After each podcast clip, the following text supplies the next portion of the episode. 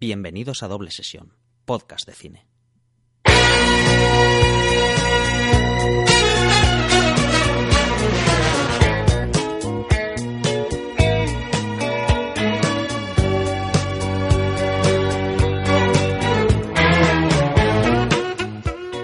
Hola a todos y bienvenidos a Doble Sesión, el podcast donde os invitamos a formar parte de nuestra mesa mientras hablamos de lo que más nos gusta, el cine. Yo soy Rafa Gambín y en la mesa, como siempre, me acompañan Pablo Suárez En directo desde Sunset Boulevard. y Simón Domi. Hola, hola.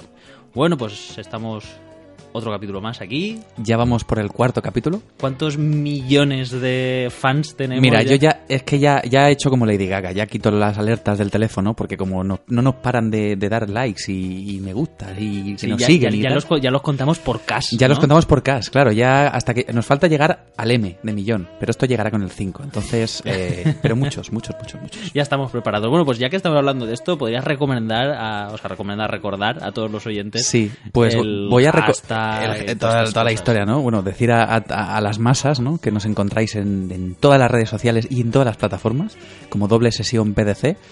Y el hashtag, como viene siendo costumbre para este capítulo, va a ser mm, eh, hashtag DS Sunset, donde podéis decir, pues, todo lo que queráis. Críticas a Simón, alabanzas a Rafa y a mí, en fin, todo esto que... Que, que el hashtag original era. El- es que, claro, esto ya, ya empezamos a crear controversia. Es que ha- hablamos de hashtag de ese crepúsculo. Lo que pasa es que, claro, queríamos evitar ciertas Que- que comparaciones con, con una sí. famosa saga de vampiros. Que, que a mí me parecía buena idea porque íbamos a traer a diferente tipo de público, que es lo que me interesa. ¿no? Tú lo que querías era vestirte de vampiro marica, que es lo que te Claro. gusta. Uh, ahí vas a crear controversia, ¿eh? Edward no es No marica. sé, porque además hoy os veo así como un poco monocromáticos, ¿no? O sea, hoy nos vamos al blanco y negro. Hoy y- nos vamos al blanco y negro, sí, Claro, sí. hemos dicho de ese Sunset, pero no hemos dicho qué película íbamos a hablar, aunque eh, ya está pa- todo el mundo Para el que pueda tener dudas, vamos a hablar de la grandísima Sunset Boulevard, que aquí en España se conoce como El Crepúsculo de los Dioses. Que, que no es un remake. ¿De qué? No, acaba, acaba la frase, por favor. Bueno, eh, Eh, siguen diciéndonos dónde nos pueden encontrar. Bueno, tanto como, en como os decía, estamos eh, tanto en Facebook como en eh, Instagram. en Twitter, en Instagram. Y también está la dirección de correo, por si nos queréis escribir. eh, que ahora mismo se me ha olvidado, pero vamos, que. Pablo, tú eres el, el encargado de estas cosas. y es que estoy tan Es que absorto con Sunset Boulevard que no El- puedo. El, el hashtag de este programa era demasiado para Era ti, ¿no? demasiado y además todavía me siento así raro del hashtag del capítulo 3, que si no lo habéis visto os lo recomiendo, que es La Matanza de Texas, que os recuerdo que era DS Matanza 4K y aún lo tengo, entonces no me he tatuado DS Sunset porque no me queda espacio. Bueno, como tú no te acuerdas, lo digo yo. Nos podéis encontrar en Instagram y en Twitter como eh, hashtag doble sesión PDC. Y en Facebook buscando como doble sesión o doble sesión podcast, pues nos Sí. encontráis rápidamente. Luego para escribirnos si nos queréis hacer alguna sugerencia o decirnos que hablemos de alguna película o dejarnos algún comentario. O enviar amenaza- amenazas de muerte a Pablo por meterse con exacto. Edward. Edward, Edward Cullen. Nos podéis escribir a doble sesión podcast Arroba gmail.com. punto com, ¿vale? De sí. todos modos, en la página de Facebook figura. Sí, y además estamos Figura la conectados una cosa con la otra. En Facebook sale el, el Twitter, en Instagram el, el Facebook, o sea, nos encontráis sí o sí, de una forma u otra. Pues hechas las presentaciones, Hechas las presentaciones. ¿qué me cuentas? Eh, pasamos directamente ya Claro, ¿qué ha a eventos del la ¿qué ha otra- pasado? Pues otra eh, ha habido un, un hecho, bueno, relevante y triste hace un día o dos días y es que se nos ha ido Leonard Nimoy. Gran pérdida. Gran pérdida para algunos, quizá para otros no lo sea, pero vamos, que para lo que bueno, nos yo creo que para, para todos en general, ¿no? Porque Leonard Nimoy, a pesar de que hay Sí. mucha gente que no somos eh, trekkies, como figura popular siempre ha estado ahí. Sí. Sí. además ha sido un hombre de cine. Se ha ido con 83 años y ha hecho de todo, ¿eh? Ha, pro- ha producido películas, ha Dirigido- escrito, dirigido. ha dirigido dos de Star Trek. Dos de Star Trek y cosas como un soltero, tres solteros y un, y un bebé. O un biberón, Sí, no sé cómo, cómo era. Un biberón, ¿no? Sí, la americana La creo me- que es Tres solteros y un biberón. ¿no? Pues esa la dirigió Leonard Nimoy. Nadie sabe guay, pero fue él. Y alguna y otra comedia con Gene Wilder, que era como una que se llamaba Funny Baby, que era así como noventera, no sé. Bueno, también dirigió algunas de Star Trek. Sí, dirigió dos de Star Trek, sí, En busca de Spock y Misión Salvar la Tierra dirigió. Y además es un hombre que siempre ha intentado dignificar mucho la, la ciencia ficción y hacer Mm. Sí, y además- una ciencia ficción con pozo y con profundidad, ¿no? Sí, sí, además... Eh, Aparte, nunca le ha molestado eh, llevarse el personaje fuera de la pantalla. Que va en, No, absolu- no, o sea, en, en absoluto porque además... Esos personajes que reniegan de ser Spock, ¿sabes? Ha jugado un poquillo a interpretarlo fuera y utilizar la fama de, de Pero Spock se, para- durante mucho tiempo se creyó que sí, porque él publicó su autobiografía, que era No soy Spock, y luego publicó una segunda, digamos, edición que era Soy Spock, Pero, eh, donde los que, fans... que fue después de la primera, cuando todo lo que estaba relacionado con él, las ventas cayeron en picado, digo, Sí. "Oye, hay que sacar a Spock. No, pero de fue, nuevo". fue curioso porque la gente se pensaba en la primera, en No soy Spock, los fans se echaron las manos a la cabeza porque pensaban que él pretendía... él- que él estaba distanciado del Que personaje. renegaba. o- Pero en absoluto, realmente es, es- se trata de una conversación entre él y Spock, como separándose del personaje Ah, sí, y preguntándole cosas como si Spock existiera de verdad. como Gollum. Eh, sí, es una cosa como, como Gollum, ¿no?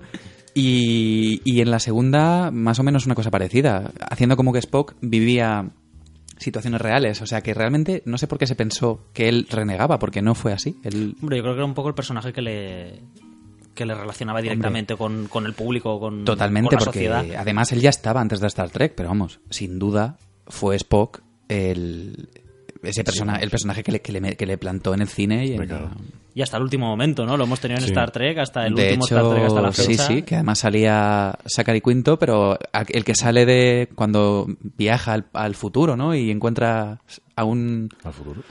No, viaja en la Star Trek, cuando lo encuentra de viejo, viaja como a otro, otra Pues, dimensión. ¿Estamos hablando de Star Trek? Estamos hablando de Star Trek, hombre, de Star Trek de 2009. Así que también salí ahí y bueno, y nada, fue hace dos días que, que Pues murió. sí, ha sido, ha sido una gran pérdida. sí, sí. Yo, mira, a mí me gusta rescatar un- uno de los últimos papeles que a mí me hizo bastante gracia, que fue, no sé si vosotros veíais Fringe, que hacía del Dr. No. Bell y era fue un personaje bastante memorable. Además, eso, manteniendo manteniéndose fiel a la ciencia ficción y, y bueno, pues dignificándola y intentando... ¿Y en, en Big Bang Theory salió también, puede ser? ¿Me quiere sonar o, Y, o- o me pues confundo? No lo sé, pero bueno, casi seguro que sí. Sí, a mí me quiere sonar que A mí que, también. que también, ¿no? Y saldría además... O igual es lo que hemos deseado, ¿no? Ya, y saldría como... Ya, bueno. Así que bueno, eso es lo que, lo que quería decir. Este, hay una cosa más, ¿eh? Y es que quería recordar, bueno, de- decir lo contentos que estamos por el éxito de Birman en los, Cierto es. en los Oscars, con cuatro super Oscars que se ha llevado a mejor peli, mejor guion, mejor fotografía y mejor director. No, os lo he dicho ya. Dirección, Eh, dirección, fotografía, película. película y. Y me he quedado en blanco. Y guion original, ¿no? guion original, sí, es verdad. Sí, yo, vamos, desde mi juicio, bastante merecido. ¿eh? Mm, Faltó Michael, Michael Keaton, pero bueno. Esperaremos un par de años para poder traer Birman aquí a los micros. Que todo el mundo la haya visto ya y la podamos destripar tranquilamente. Pero sí, sí, es una, es una película de la, de la, de, la que, hablar de la que hablaremos disfrazados de Birman, por tengo, supuesto. Tengo ganas de volver a verla. calzoncillos. Eh, sí, sí, sí, claro, también. Bueno, pues yo a riesgo de, de sentar una, una tradición como la que se ha ido sentando con el Hobbit, que no lo habíamos mencionado hasta La- ahora, la ya lo menciono. Quedan- Quedan dos más y aparecen. Ya, pero es que claro, me estoy dando cuenta de que estoy, yo estoy sentando una, que es hablar de Alien. es traer De- una noticia pues, de Alien. sí. Y, y, bueno, y creo que hoy tiene especial interés, ¿no? Y es que parece que lo que comentamos en, en ediciones pasadas, que era ese ese extraño proyecto que Neil Blomkamp había, había sacado unos bocetos, como que había estado, había estado trabajando en algo, pero luego parecía que no era algo no oficial y demás. Pues bueno, pues por lo visto la cosa ha cuajado y ante, ante el clamor popular, que le ha gustado mucho y se han visto entusiasmados con la idea. Ha hecho unas eh, declaraciones diciendo que es su próxima película. Sí, sí, y, Sí. y, vamos, Fox lo ha confirmado. Y ella está dispuesta, Sigourney Weaver, ¿no? Claro, y esto es lo interesante del proyecto, que yo de las últimas cosas que he leído es que eh, esto salió, no es que él estuviese en su casa y se aburriese, es que salió de una, de una conversación o de unas conversaciones con Sigourney Weaver En el rodaje de Chappie, ¿puede ser? en el rodaje de Chapi. Sí. Y... Menos mal que no habló con Michael Dudikoff. Ojalá hubiera hablado con él, ¿sabes? Habría molado un huevo. bueno, dale tiempo. No, pues sí, parecía que, que después de, te- de unas conversaciones y en las que Sigourney Weaver tenía incluso unas ideas sobre la saga de Alien y sobre el personaje de Ripley que pensaba que no se habían explorado o que sería interesante explorar, Eso a veces es peligroso. ¿eh? pues sí, es peligroso. Bueno, Sí, puede- no, puede porque, pasar- no porque pro- provenga de, de Sigourney Weaver eh, va a tener a lo mejor más, Claro, res- claro, más claro, respeto a la saga. más o- respeto. Bueno, pero cuanto menos es curioso, ¿no? O sea, algo, algo vería interesante el, Bueno, el por, otro lado, Blade, para... por otro lado, Blade Runner 2 también como Sí. va cogiendo forma. ¿eh? Sí, sí, va, cogiendo forma, sí, hay novedades. No sabemos si forma amorfa. No sabemos si va, si va, si va directa a la colisión. Claro. O a videoclub. Eh, Ridley Scott, que ya, bueno, que Se ha desmarcado. se ha desmarcado, él dijo, bueno, él dijo que pre- pretendía presentarla en 3D y con toda la vaina de Prometheus. En cuanto a técnica me refiero, pero ahora que se ha salido, está Sí, el único que sigue confirmado es Harrison Ford como Deckard. Harrison Ford como Deckard. eh, el guion parece ser que David Peoples está ahí. No sé si como guionista principal, pero está ahí. Que a este ritmo, como Harrison Ford, dentro de poco tenemos a American Graffiti 2 también. ¿eh? No, ya te digo. Bueno, American Graffiti 2 existe ya, ¿eh? Sí. ¿Ah, Sí, sería ¿En American serio? Graffiti 3. Y, no, y no, no- no hemos hecho de ese hashtag de ese American Graffiti 2. Mm, hombre, American Graffiti En igual es una película dado. que deberíamos traer algún, en algún episodio. ¿eh? Me, me he quedado. Nunca, nunca sé si en podcast es episodio, capítulo, yo, programa... siempre, yo siempre digo capítulo, pero esto no sé. Podcast. Bueno, podcast. Siempre podcast, es así de eso serás, ¿no? Bueno, en un día que traeremos... intentaremos traer A un emérito, a un Graffiti. emérito para que no. Sí, sí. Eh, entonces, volviendo a una. Volviendo a Blade Runner 2. eh, Joder, sí. ¿Ya hay director? yo creo que no. Aún no hay nada. No, esta mañana, esta mañana el caso es que lo he leído, pero no me acuerdo quién es. ¿Pero es así conocidillo o qué? O- Pues no me acuerdo, la verdad. No es Garci, ¿no? Oye, habría que verlo, ¿eh? Es de Blade Runner Madrid Days. Madrid Days. Porque yo tengo una, una duda sobre la esta Alien 5 de, de Neil Blomkamp. ¿Qué se supone que es? Eh, ¿se, se retoma desde cuál? ¿Desde la Aliens? ¿Desde la Eso es la 2? duda, porque que es- parece, Claro. que es, parece que es después de la segunda. Por, por, las, Por por, lo que- los bocetos que se claro, había visto, que salía- se sobreentendía que sí. Porque que salía sale, Riggs, ¿no? Sale Higgs. Higgs. Ay, Riggs, digo Higgs. Digo Riggs. Ri- Higgs. Sale Higgs y bueno, pero ayer mismo leí que el mismo Neil Blomkamp decía que, que él no tenía intención de descartar eh, Alien 3 y Alien Resurrección, con lo cual todo es más confuso todavía, ¿no? Porque entonces dices, Claro. bueno, eh, Ripley va a seguir siendo un clon entonces, o y Higgs de dónde sale. Claro. También porque tienes que. Ver, Que, con- que luego habrá que ver, porque igual él tenía estas intenciones de retomarlo desde Aliens, pero luego desde Fox le han dicho tienes que pasar por el aro y, y le tienes que dar una continuidad mm, total o fiel y, y bueno, en fin. A mí es lo único que me da miedo eh, de- del proyecto este. Sí, porque también, que a- aparte, tienes que justificar el cambio de, de aspecto de edad de Sigourney Weaver. Claro. Si la Claro, vas a meter claro. en el proyecto. Y aparte que supongamos que es retoma en Aliens, en la segunda. Mm, Claro, es, es raro porque hay dos partes ya. Ya, ves, aparte es una manera de cagarte un poco Hombre, las que puedes, ¿no? puedes, es, Que pueden gustar más o menos, pero es el están. efecto Superman Returns, o sea, es obviar la 3 y la 4 y retomarlo desde la 2, que es lo que, que es lo que ocurrió. Vamos a ver, a mí no me molesta siempre y cuando la idea Hombre, sea a- buena. a, A, fin de a cuentas, nadie le molestó que se, quitan la 4 encima. ¿eh? No, a mí la verdad es que no, no, no me molestaría. A a pesar de que es una película que la, la veo y me resulta entretenida y demás, pero, pero bueno, me parece que ya la cosa estaba muy pasada de rosca con el te- simplemente con el hecho de ser Ripley un clon y esas habilidades medio alien y esa sangre con ácido y ese alien asquerosito de Del color final, ¿no? carne. Con- ya. Sí, no, no, no, no me termino de, de convencer. Pero bueno, veremos a ver. Mm. Estaba viendo mientras hablabais que el muchacho en cuestión que dirige, bueno, que va a dirigir Blade Runner es un tal Denis, eh, a ver mi francés, Belligneux, un chico de Canadá, que lo único que veo que así que ha hecho es Prisoners, esta película que hicieron Ah, Hugh sí, Jackman sí, sí, y sí. Jay, Jay Gyllenhaal. Oye, pues esa película está muy bien. Prisiones y Enemy. Con, Y Enemy con también, sí. Gyllenhaal también. Y ese. sí, pues sí, sí, sí. Cierto, este es el chico que va- Uy, Hombre, es un director eh, competente. Sí, bueno, es, es curioso, ¿no? Es, Porque es un tío muy solvente. ¿eh?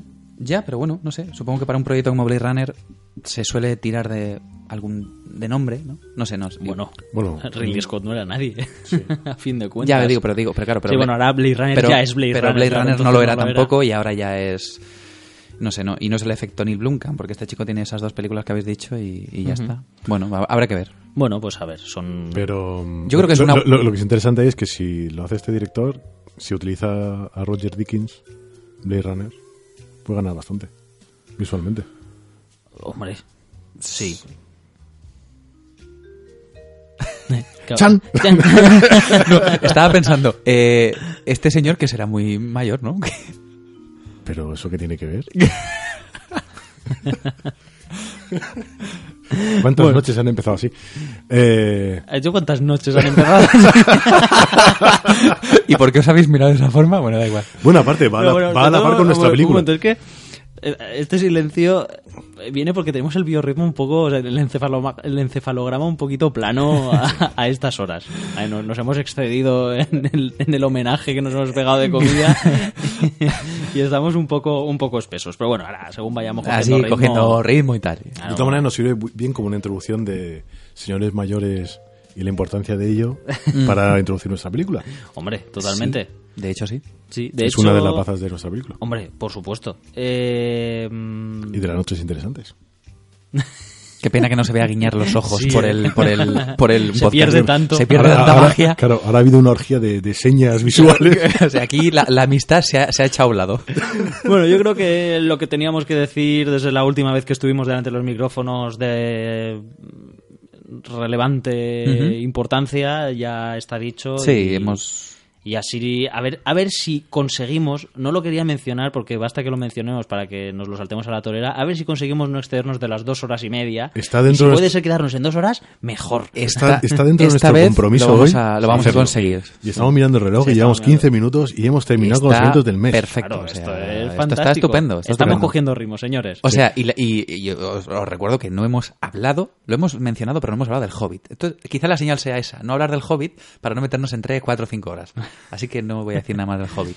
Bueno, pues hobbits aparte, yo creo que ha llegado el momento de, de empezar con, con Sunset Boulevard, el crepúsculo de los dioses.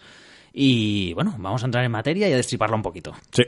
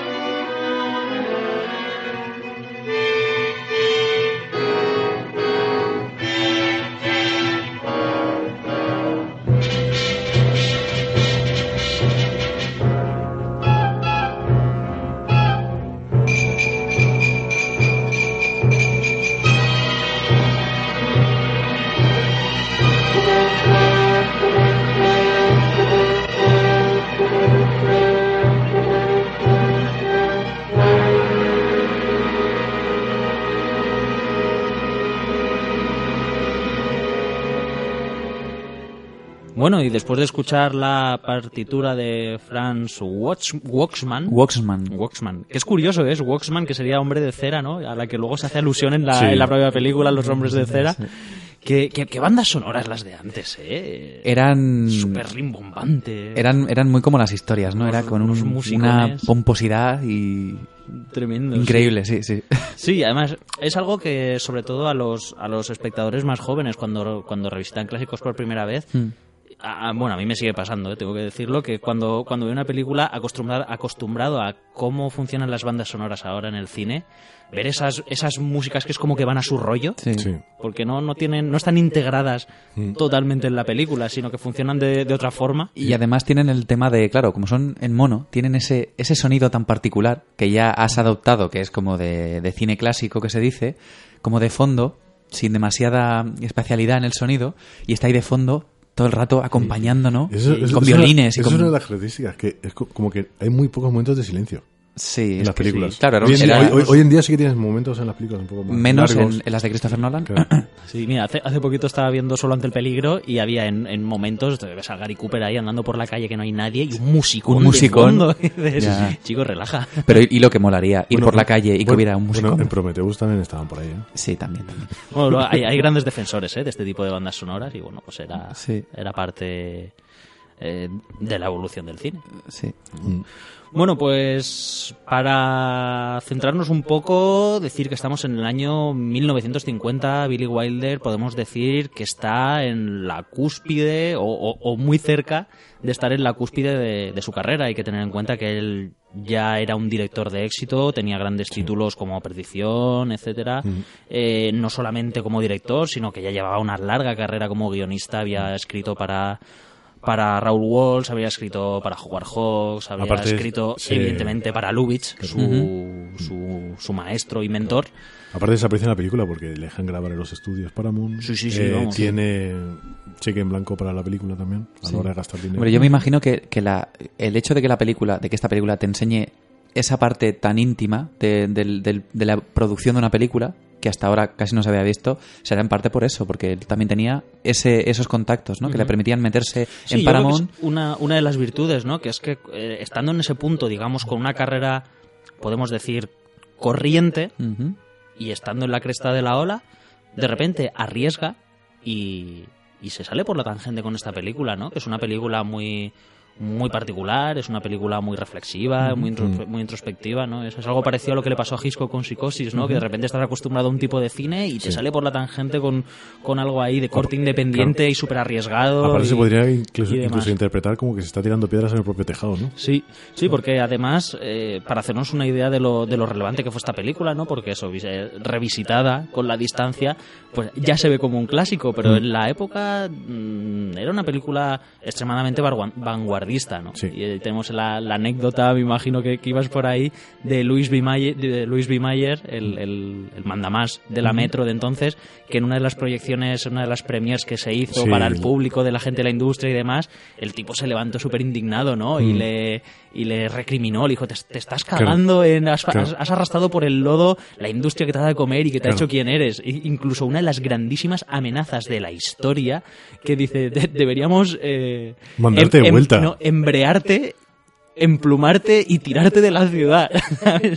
Que hacía, tan- hacía tanto juego con ese año, ¿no? Esa sí, amenaza. sí, o sea, Ta- es, un, es un pedazo de amenaza. Hay, hay como varias interpretaciones. Hay, hay como, hay Embrearte. como- hay varias interpretaciones de esa amenaza, diferentes historias, dependiendo de, de, de quién las cuente. Incluso hay unos que cuentan que como los dos eran judíos, eh, la, la amenaza fue te deberían mandarte de vuelta a Alemania. No jodas. Madre mía. O sin sea que corte, fijaros el mal rollito que había. Yo creo que era, es, O sea, es que- peor lo de embrearte y emplumarte, ¿eh? Sí, pero bueno, de todos modos, esta, esta anécdota deja. Esta anécdota, ¿Seguro? esta anécdota deja muy patente el, el shock que Sí. produjo en sí y Incluso- cómo sacudió sí. los cimientos de, de, vamos, del propio, del propio Hollywood, ¿no? Sí. Y vamos, eso me parece admirable.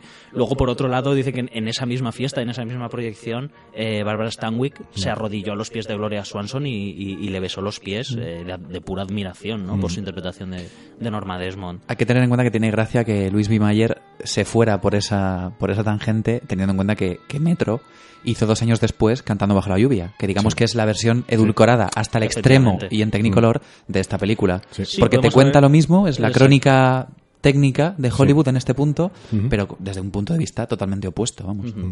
Y ahora que lo, has, men- que lo has mencionado como una crónica, yo creo que ahí esto es uno de los puntos claves, ¿no? Porque yo creo que aquí eh, Billy Wilder eh, vuelve a sus orígenes como periodista y lo que hace es mirar a Hollywood y hacer una crónica del Hollywood que, él, que él conoce desde, desde dentro, ¿no? Y creo que eso es una de, lo que, de las cosas que hace que la, la película sea especial.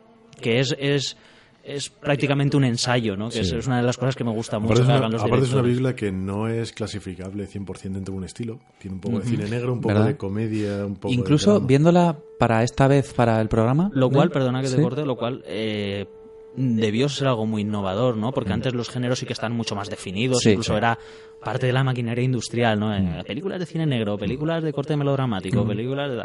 Y en cambio esta es que es, es prácticamente inclasificable. Aparte, aparte la inclusión de grandes personajes del cine haciendo de sí mismo. Claro. Buster Keaton. Es que realmente era muy innovadora, fue muy innovadora, porque es que era la una película que realmente se estaba tirando piedras, como has dicho, en sí misma.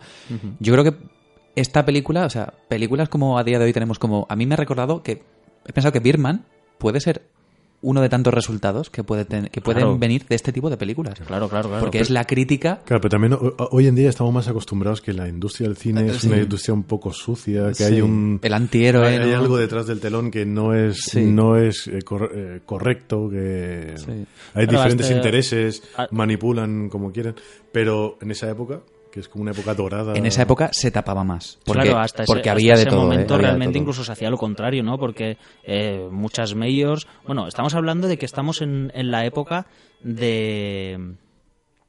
de... Se me ha ido el, el- el término. Bueno, Del en la época del control de los estudios, ¿no? Sí, donde estaban, sí. donde los, donde los estudios lo tenían todo muy bien estructurado, el cine estaba muy profesionalizado y prácticamente era la, la cadena de montaje cinematográfica, es decir, que tenían un control Mm. total y absoluto de, de sus productos. Incluso cuando se, a- se autorreferenciaban y se hacían y se miraban a sí mismos, siempre era de una forma amable y maquillada y hacían especiales para televisión con las estrellas Sí. que tenían eh, Sí, además, en sus contratos. A este etcétera. punto, en el punto de Sunset Boulevard, ya llevaban 20 años, y quizá 25, con un, un estándar fijo de producción de películas.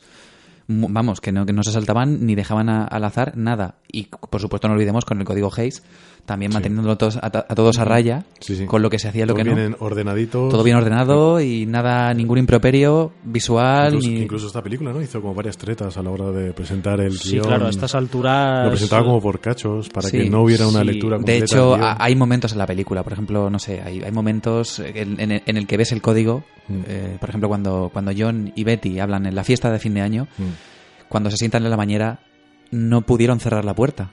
Porque no recorde- recordemos que Betty tiene novio, bueno, está prometida. Entonces no podía cerrar la puerta porque estaba con un hombre que no era su prometido en el baño. Entonces, ese tipo de cosas que se ven en Sunset Boulevard. Sí, por lo visto. Eso, eh, eso es muy interesante porque es- cosa de normalmente que la gente tampoco se da cuenta. Sí, por lo visto, cuando eh. ves esas películas que no Claro, sabes es que hay un hay- código claro. detrás de. Es que, por ejemplo, o la- con o la- unas o- reglas muy estrictas. O la ley de la verticalidad. La ley de, la verticalidad y es, es que no, no podían estar ¿Eso dos que para, personajes... bailar, para bailar la lambada?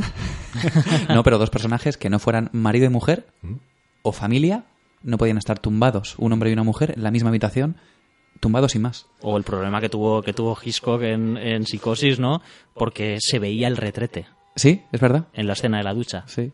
A pesar de que acaban de acu- acuchillar a una tía. Pero se veía un, la bañera, un inodoro se y veía era, un inodoro era inapropiado. era Esas cosas del código que, bueno, que marcaban la pauta en la época. Sí, sí, era, era, era así. Sí, pero bueno, eso funcionaba así y, y bueno, y muchas veces lo hemos hablado fuera de micro y creo que es una de las cosas que se, que se comenta mucho, que es el hecho de cómo esa censura tan rígida muchas veces lo que hizo lo fue, entre comillas, en beneficio de las- Fomentar de las, la- películas porque... Fomentó la creatividad. Exacto, fomentó la creatividad de los, de increíblemente. los realizadores, etcétera. Pues, pues sí, eh, sí que ten- sí que tenían ciertos problemas con el con el código Hays y con la censura, porque hay una anécdota en la que en la que Eric von Stroheim le dice, porque por lo visto eh, von Stroheim le sugería muchas cosas a Billy Wilder, ¿no? Hay que recordar que eh, von Stroheim, que interpreta al, A Max. al mayordomo, a Max, eh, eh, es uno de los padres del cine, es uno de los grandes directores del cine. Grandísimo, Y le hacía muchas sugerencias. Y una de las sugerencias que le hacía era que en una escena debería aparecer él eh, lavando o tendiendo la ropa interior de, de Norma Desmond. Y Billy Wilder dice que le contestó, "Eh, bastantes problemas estoy teniendo. Sí, mejor Como vamos a dejarlo estar. Para meter esto. Así que sí, que con todo este entorno y en, en eso, en esa época dorada y blanca y maravillosa de, de Hollywood, pues el le- levantar la, levantar la alfombra para ver lo que había debajo era, era muy osado. Sí. Y además, pensemos, perdona, Rafa, de nuevo que, el, que es una crónica porque además eh, tiene mucho sentido que fuera Paramount, ya que fue Paramount la que innovó casi conjuntamente con Warner, pero después técnicamente fue Paramount la que innovó en el sonoro y que desembocó en técnicas de rodaje o por ejemplo en el doblaje, que mucha gente que se- popularmente se cree que el doblaje de las películas es algo de la, de la, de la, de la dictadura, pero no. Fue Warner la que, o sea, perdón, la- fue Paramount la que inventó el doblaje, las dobles versiones, porque claro, llegó el momento en el que el cine hablaba, pero no hablaba, hablaba en inglés. Y entonces se vieron obligados a, a claro, a- Mi, bisabuela, mi abuela me cuenta que mi bisabuela siempre decía, che, qué listos que son los actores. que saben todos los que idiomas. hablan todos los idiomas. Sí, ¿verdad? Joder. Sí, sí, era, era, era grandísimo. Sí, sí, por eso te digo que- me, me encanta hablar con mi abuela de cine, ¿no? Porque o sea, a ella le gusta mucho el cine y, y, y siempre las- los nombres de los, de los personajes siempre son Ginger Rogers, Mm. ¿sabes? Están, to- están todos castellanizados. Era Gene Kelly y Ginger Rogers. era- me encanta. Eh, bueno, eh, estas intenciones de, de- de- de crítica o, o de, o de análisis creo que quedan bien patentes desde, desde el inicio de la película, ¿no? Hay, Sí. que, hay que ver que el, el- nada más el primer plano que vemos de la película es el nombre de Sunset Boulevard, pero no lo vemos como lo podríamos ver de, forma eh, grandiosa, en, en una señal bonita en, en- en la avenida, sino que lo vemos a pie de carretera, Mm.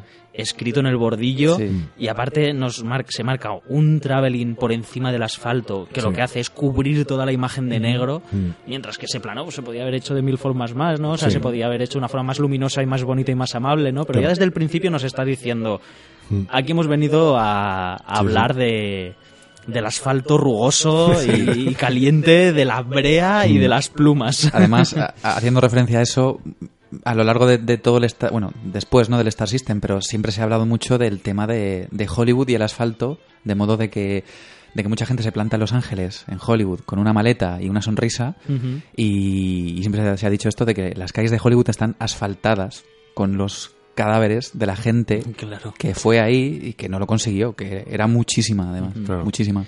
¿Qué, qué me podéis decir, bueno, no a mí, sino a, a los oyentes sobre, o sea, qué es Sunset Boulevard? Y me refiero al, al, al real, a, a la avenida, a- al, al boulevard, ¿no? Porque, claro, mucha gente con el, con el tema de los doblajes y demás, eh, no, no me parece que sea un, un mal doblaje el título, El Crepúsculo de los Dioses. No, de hecho no. No me parece porque teniendo... Sí, Vamos a ver, dentro- dentro de- situándonos den- dentro de la- cronológicamente... claro, dentro de la historia de, de esos títulos traducidos. Claro.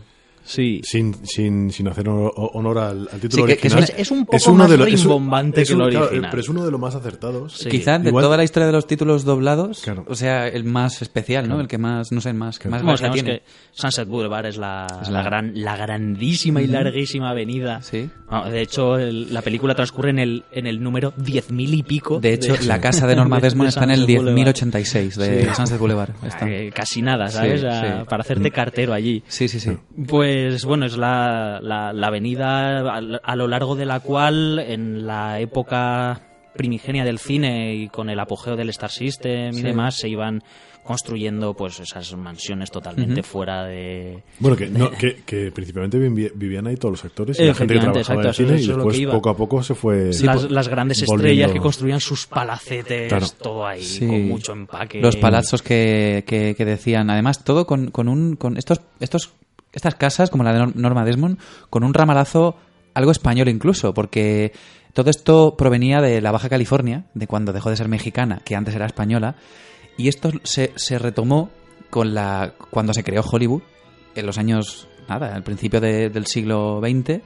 De ahí que tengan este rollo que parece que estés en, un, en una casa, en, en un museo de... Parece un cortijo. Parece un cortijo, pues es que ves la casa de Norma Desmond y es que eran así realmente. que después esperas que la puerta parezca la buque salva. Me parece Norma Desmond. Es y es que- como rollo. Uh, Es que el, el origen era muy, era muy ese. Y, y en concreto Sunset Boulevard, claro. Si veis un mapa de Los Ángeles, la, la montañica donde está la- el famoso Mm. Hollywood Sign, el cartel de Hollywood, Sunset Boulevard junto con Mulholland Drive o Vine Street o yo qué sé, o Hollywood Boulevard son las avenidas que, que, em- que comenzaron eh, Hollywood y Los Ángeles Claro. en primer momento. Y bueno, y teniendo el, el juego de palabras, ¿no? Que es, que es donde está la intención de la película del, del sunset, ¿no? Que es el, crepúsculo, el Sí. atardecer, El ocaso, ¿no? el Sí. ocaso de, Sí. de los dioses esta vez, pues haciendo referencia a aquellas estrellas del cine desaparecidas. O sea, que, que sí que es un, es un título que está que, que bastante después, que después en, acertado. la, en la vida real tampoco fue tanto, porque eh, Swanson en verdad participó en la película, después, pero después se retiró rápidamente. No, Sí. no,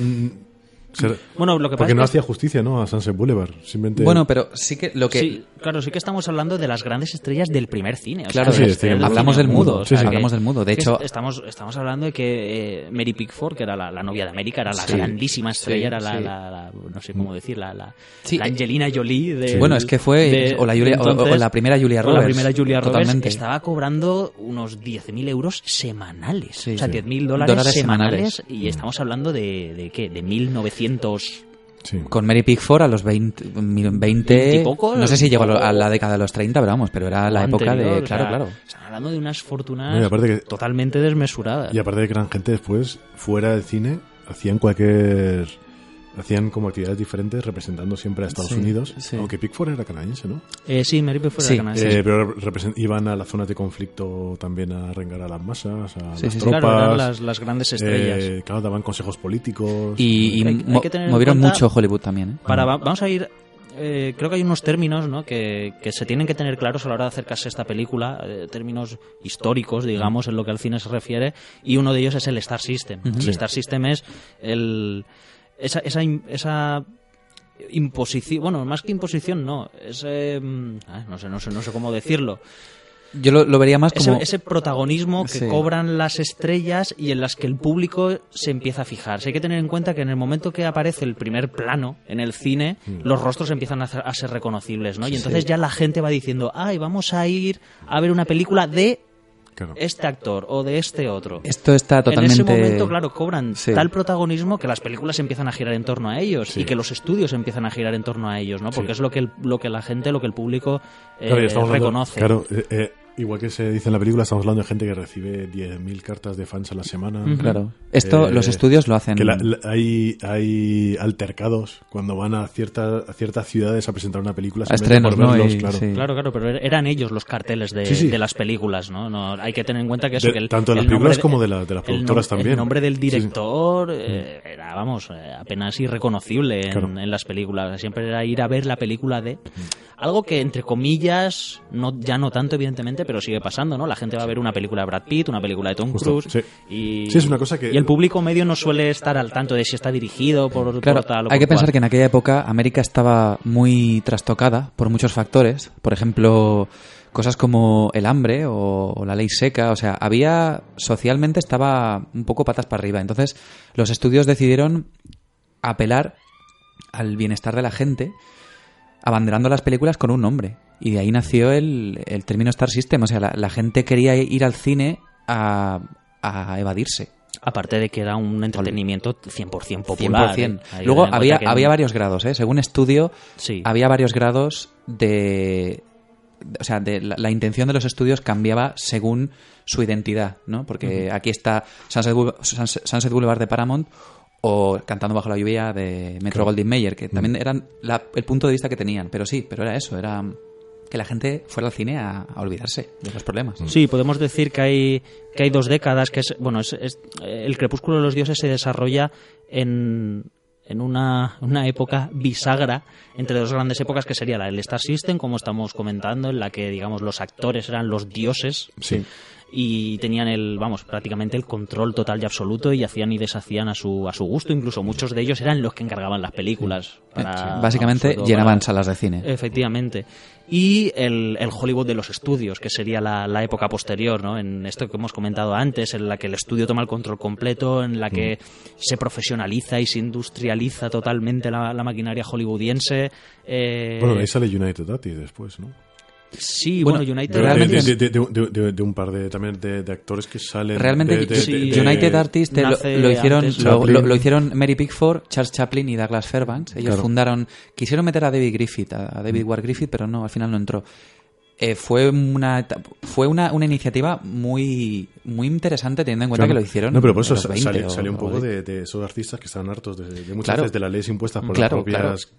Grandes majors. y querían hacer salen y hacen donde los propios actores de repente Dar una- se- una identidad claro, distinta a las- veían la posibilidad de elegir los proyectos Mm. elegir con quién querían trabajar Que al final quedó en nada porque eso lo, lo absorbió Claro. Claro, claro. Metro Goldwyn Mayer y se quedó, aquí no pasa nada. Sí, sí. Claro, pero todo, todo esto es, es, es en, el, en el ambiente en el que se desenvuelve la película. Podemos decir que en la película se habla de un antiguo Hollywood que hace referencia a, a esa época en los hasta los años, o sea, los, los años 20, podemos decir, y a partir de los años Sí. 30-40, que es la época del control de los estudios, Sí. la época dorada de Hollywood, que es donde entran esos casi abusivos métodos por parte de los estudios de tener a gente contratada con contratos muy férreos, a, actores que no los dejaban eh, trabajar para otros estudios, de guionistas a sueldo en los que se les exigía una serie de páginas, porque estamos hablando que creo, creo recordar en algún sitio he leído alguna vez que se les exigía a los guionistas eh, rollo 11 páginas eh, a la semana, Sí. Pero como vamos, como un trabajo total. O sea, hay que, Y esto se ve en la película. Por ejemplo, hay cuando- que entenderlo como una enorme cadena de montaje. Sí. Incluso los mismos actores eh, se les decía, tú tienes que interpretar este papel en esta película y empiezas el lunes. Sí. Y ya está. Y ya está. Y no, no, no tenían ahí, no, no, no tenían nada que decir. Vamos. De hecho, Billy Wilder, él siempre ha sido un, un confeso eh, detractor de todo esto. O sea, él está totalmente en contra del sistema de, de- de estudios y de, la, de esa presión desmesurada y de, y de todos esos trabajos impersonales, ¿no? Entonces, bueno, todo esto queda, queda muy patente y ahí, y ahí es donde le hizo mucho daño a, a Luis, May, a Luis Meyer, porque... Que, que- que a día de hoy, en, en- a veces te das cuenta que tampoco ha cambiado mucho. El- Hay, sí- No, siguen no, habiendo grandes compañías que lo único que hacen es sacar producto sin importar. Lo que pasa es que a día de hoy la sensación que se tiene, si te Hombre, gusta hay más mucho el libertad cine, que entonces, hay más libertad, pero también, más. también la, claro, hablamos de que los que mandan, los que llevan los estudios, entiendo que serán eh, los nietos de los que mandaban en la época de, en la época del Star System. Y ahora es como que parece ser que es todo un poco menos noble, porque ahora es más, se queda todo en, en vender Happy Meals y llenar el primer viernes de estreno, más que porque esta En- gente al fin y al cabo eran productores y querían hacer buenos bueno, productos. ellos- lo que pasa es que no existían, pienso yo, los, los medios de explotación Que hay hoy. asociados a la Mm. película. Antes era una explotación pura y dura de la película, De es la- y decir, de las y proyecciones en en, la las sala, salas. Hay que recordar que las, que las grandes majors tenían sus propias salas. Su propio, Sí. sí. Entonces, claro, cuanto más número de salas tenías, pues más posibilidades tenías de que se viesen tus películas, etcétera. O sea, estamos hablando de, que había incluso muchas veces hacían presión mono- a través de, un a través de eso, monopolio. a través de los propios Claro, cines. Había un monopolio de las grandes majors, o sea, prácticamente era imposible. También los distribuidores crear- estaban súper condicionados también. independiente. Tenían muy poco, muy poco. Con la llegada de lo- del largometraje, porque en el mudo las películas eran de 15 minutos, con la llegada del largometraje y luego el sonoro, los distribuidores se vieron también súper, súper, estaban muy, muy encerrados con Mm. los estudios, porque les exigían Claro. Bueno, unas condiciones ridículas a los pobres. O sea que. Sí, sí, no, vamos. todo esto es lo, la- lo interesante, ¿no? El, el ver el, el, el paso de esas dos generaciones, el paso del cine mudo al cine sonoro, porque a fin de cuentas Norma Desmond es una, es una persona del representa a la persona, a la estrella. eh, Porque lo ha sido, ¿no? del, claro, del antiguo Hollywood, que fue incapaz de adaptarse al a los nuevos tiempos y que vive pues eso recluida en su en su mansión decrépita que, que vamos que lo que representa es eso es la propia dec- decrepitud de una época antaño claro. lujosa y Que es curioso y porque, grandiosa. porque en el caso de, de Norma Desmond, es decir, de Gloria Swanson, sí lo consiguió. Lo que pasa es que supongo, no sé si sería por la edad o porque no, no estaba de moda, pero sí, sí consiguió adaptarse al sonoro. Gloria Swanson Sí. Gloria Swanson. Lo Sí, claro que- realmente no tenía nada que ver No, no, ¿eh? pero es que había, es que hablamos de, estamos hablando de que la- las estrellas del mudo, cuando fueron estrellas del mudo, era gente que venía del vodevil y que muchos no sabían ni leer. Claro. Es que ni leer. Entonces, claro, se sentían cómodos con la gestualidad, con el código del mudo, pero claro, cuando empezaron, es que cuando llegó el guion de hierro que se llamaba en Hollywood, Mm. que ya se había un, un guion de minuto por página, es que había gente que es que el tema de la retentiva, la dicción, la voz, que se ve muy, muy bien en Cantando bajo la lluvia, es que sencillamente no podían con eso. Mm. Es que no les daba la olla. Sí, uno de los mayores problemas que tenían era la voz. No Mm. la están voz acostumbrados a... es que lo que se ve en Cantando bajo la lluvia es que había gente que tenía una voz que horrible. no Sí. tenía una voz Claro. cinematográfica Claro, claro. Y muchos, muchos se colaron en el sonoro. ¿eh? Y, y, por ejemplo, aquí en España ocurrió. Muchos actores estaban muy bien maquillados por el doblaje español. Porque hay que decir que, que, que tenían una voz de pito que... que- Bueno, pero ni siquiera en esa época. Hoy en día, Bueno, hoy, hoy- hoy en día hay algunas películas que es un buen actor, pero Sí, la voz... Que el doblaje igual mejora, ¿no? O- bueno, no, bueno, no. No, depende. Hay, hay de todo. ¿eh? Sí, sí, sí. Hay Pero a veces te llevas sorpresas. Dices, no, yo la veo en versión original porque Sí. es, mejor. Y te quedas como, uh, ¿para qué habré dicho? no? Ya. Claro, claro.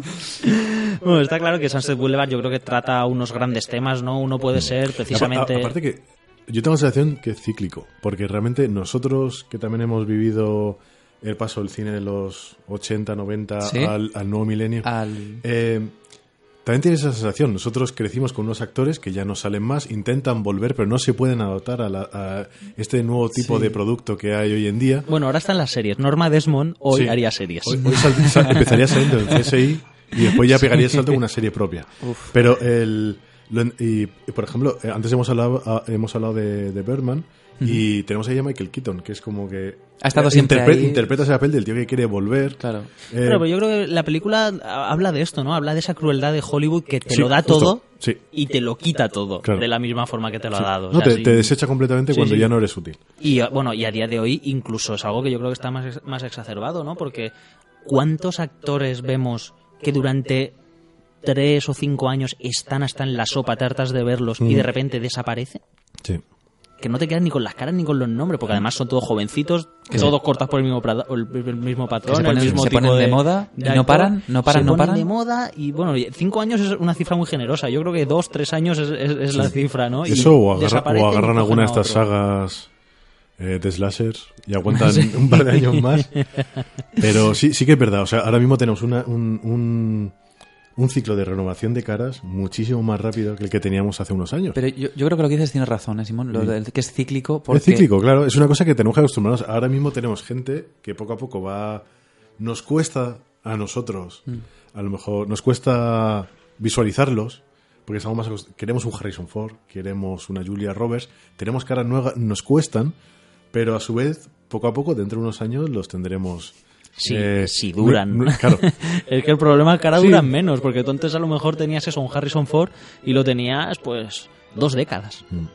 Y ahora, Pero- y ahora te preguntas, ¿podrá Channing Tatum llegar a ser un Harrison Ford? Yo lo veo, ¿Qué más como un- dices? lo, lo- Igual. lo veo más como un Bruce Willis, ¿eh? Misma cara. Eso me parece peor todavía. o sea, ¿A mi Bruce? ¿A mi Bruce? No, no puede ser. Ah, o sea, deja tranquilito a Bruce. Coño, pero que... No, pero que el- el- nosotros mismos vivimos esa renovación Sí, de caras. sí. Tanto en el cine español también como en el cine extranjero. Bueno, en el cine español también pasa mucho. Claro. El tema de una, una actriz o un actor que se ponen de moda Mm. y que no paran de hacer películas y luego no los ven más. Es, es curioso como... Y bueno, y con Sunset Boulevard pasó igual que ha pasado ahora con Birdman. Bueno, Michael Keaton no se ha llevado el Oscar. Pero es que ella se llevó el Globo de Oro, el Globo de Oro y el Oscar, Gloria Swanson. sí. Y en un reconocimiento que ni De conocía. todos modos, eh, Gloria Swanson, eh, está dicho por, por ella, en multitud de artículos lo puedes leer, que, que, vamos, que su historia y la de Norma Desmond no tenían nada que ver. Ella Sí. seguía teniendo un éxito a los Sí. 50 años Sí, y lo que pasa es que triunfaba en, en Broadway. Sí. Se re- Eh, y, se y televisión. Se retiró del cine cuando dijo, Claro, claro. cuando vio que era patente que no podía. Incluso es de, las, es, de las, fue- es de las pocas creo que nos ofende, porque principalmente el papel de Norma Desmond iba a ser para Mae West, Sí. pero se ofendió, eh, vamos, de una manera Claro. exagerada cuando dijo, ¿qué, qué estáis insinuando, no? Claro. Que yo soy una vieja gloria retirada del mundo y además se, se retiró, o sea, se, se, se ofuscó en plan de yo puedo tener a todos los hombres jóvenes que quieran, no sé qué cuántos. Y luego fueron a Mary Pickford. Sí. Que Mary Pickford lo que pasa es que estaba muy subidita y seguía pidiendo una pasta. Y era como Mary Pickford, que ya no eres Mary Pickford. y así acabaron en, en Gloria Swanson. O sea, casi un poco por, Que, por bueno, descarte, que- por sugerencia, creo que fue de, de alguien, de Sí, Josh de Cook o algo de sí. esto, ¿no? Eh, pero mira el destino. La- yo creo que fue inmejorable la. ¿Verdad? Porque al final ha- ha quedado. Porque incluso Sunset Boulevard. Está, la reina Kelly está ahí, ¿no? Que, que dirige Stroheim. Pero, pero es que Sunset Boulevard se ha quedado como una película Mm. increíble. No, increíble. Increíble, No, entera. Yo entera. personalmente pienso que es la gran película Es de Billy Wilder. Pero increíble Sunset. Boulevard. Sí. Eh, el único mm, pero o el único pique que tuvo eh, Gloria Swanson fue que, que quisieron hacerle una audición. Y Sí. ella dijo, no, no, verdad, yo, yo, que soy Gloria Swanson, voy a hacer una audición. Y, y le comieron un poco la olla. No, es que también, como tenemos aquí a Montgomery Cliff, que es un chaval joven que está empezando, queremos ver qué tal queda a tu lado, ¿sabes? Y le comieron un poquito la olla y al final eso y 50.000 euros semanales arreglaron el contrato. ¿Euros? dólares, Y dólares. además euros, ¿eh? Y era como... o sea, que to- No te queda- preocupes que queda esto, en un tiempo Esto queda, una pasta. queda- queda- esto queda, es pasta, ¿no? No, aparte creo que hubo una amenaza, ¿no? y- De, de y- Cuco por ahí en medio, ¿no? También de si, ¿Sí? si no vas te, te pego un tiro o algo así. Sí, que- que- ¿Cómo molaba ser de antes? Un eh? productor de antes que podía hacer esas cosas y no pasaba que nada. podías decir te pego un tiro en Y medio de la calle y no pasa nada. Y te... Sí, sí, sí. O sea, y la- entonces la Bueno. gente hacía lo que querías. Hay que, hay que recordar también, ahora que lo he mencionado, que el, el- el- el protagonista inicial, el que iba a interpretar a, a Joe Ellis, iba a ser Montgomery Cliff, y resulta que se retiró pocos días antes porque él había tenido una affair con una señora Bueno, mayor. estaba teniendo una en Estaba teniendo una affair con una señora mayor y no quería No. que eso repercutiese de forma negativa Mo- en su no quería carrera y movidas, demás, ¿no? y, y Claro. se retiró. Y William Holden entra, por lo que hablábamos antes del sistema de estudios, Mm, entra por contrato. Sí. De repente Paramount dice, mira, yo tengo aquí un chaval Mm. que no sé qué coño hacer con él, porque además, por lo visto, decían que era no era lo suficientemente varonil para ser un, un galán de cine. Sí, venía Y, del y de entró, y entró de rebote, y fue Sí. como, ahí va William A ver- Holden. a ver qué tal Y a- funciona, y a- ¿no? oye, y a, y Que- a partir de ahí despegó su carrera. Claro, ¿eh? no, y aparte que a partir de ahí creció una relación con, con Wilder también bastante fuerte. Mm. y Participaron varias películas más. Sí, sí, claro. Y yo creo que la parte que, que él, a todo esto, él está muy correcto. pero yo hace poco, o sea, hace dos días que le decía a mi le estaba hablando con mi abuela, le estaba diciendo que íbamos a grabar sobre, sobre el crepúsculo de los dioses. Y decía, ah, sí, está William Holden. Me dijo William Holden, no, no dijo nada así raro.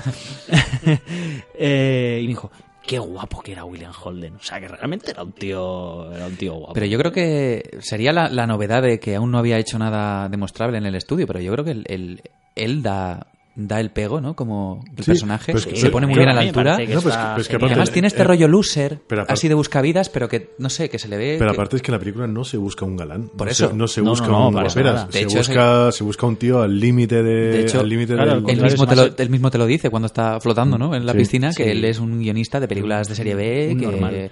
Claro, es que con el planteamiento que hace la película y cómo te muestra ese nuevo Hollywood, que Wilder es el que conoce bien porque es el contemporáneo suyo, eh, sería una locura que te mostrase un galán como un guionista Claro. contratado por una major. Bueno, no, incluso en la película Joe Gillis ya ni siquiera está contratado No, no, por no. ninguna major. Está o sea, intentando. claro, él de está... hecho, la of- a- a- dice que sí a la oferta de norma por, a ver, por ver si eso es- le puede suponer una, una- un reingreso en la, en, la, en la industria. Irónicamente, por lo que hablábamos de Cantando bajo la lluvia, otro de los candidatos a interpretar a Joe Gillis fue Jim Kelly. Y de hecho lo querían activamente, pero lo que pasa es que tenía contrato con Metro y no, Claro. y no lo cedieron. Pero hubiese sido muy raro, ¿eh? yo no, no lo veo, no me lo imagino. Yo nada. tampoco me lo veo, ¿no? A, a Jim pero, Kelly. pero sí, por lo visto, eh, tanto Wilder como Brackett lo, lo querían lo querían con Y más- bastante y más en, interés. en ¿eh? una historia tan, tan amarga, ¿no? Y tan, tan oscura, tan noir como esta, no sé. No, pues ya que- ya que pero- nos hemos puesto es, a hablar pero es como un, un- es como un puzzle que las piezas van encajando perfectamente porque realmente cada uno de ellos menos Holden van como un poco tienen una parte autobiográfica sus personajes Totalmente. que hacen que puedan transmitir algo más Claro, que simplemente un efectivamente, papel. claro. porque Stroheim igual Claro, eso es lo que iba, que ya que estamos hablando de los Claro. personajes principales, vamos a meternos con, Claro. con Eric Von Stroheim, que es el que interpreta al mayordomo Max. Claro, porque tiene una parte muy autobiográfica. Hay incluso hay un momento que dice que los tres, los tres, las tres grandes promesas del cine mudo eran él, Claro. Griffith y, Y de mil. Y de mil.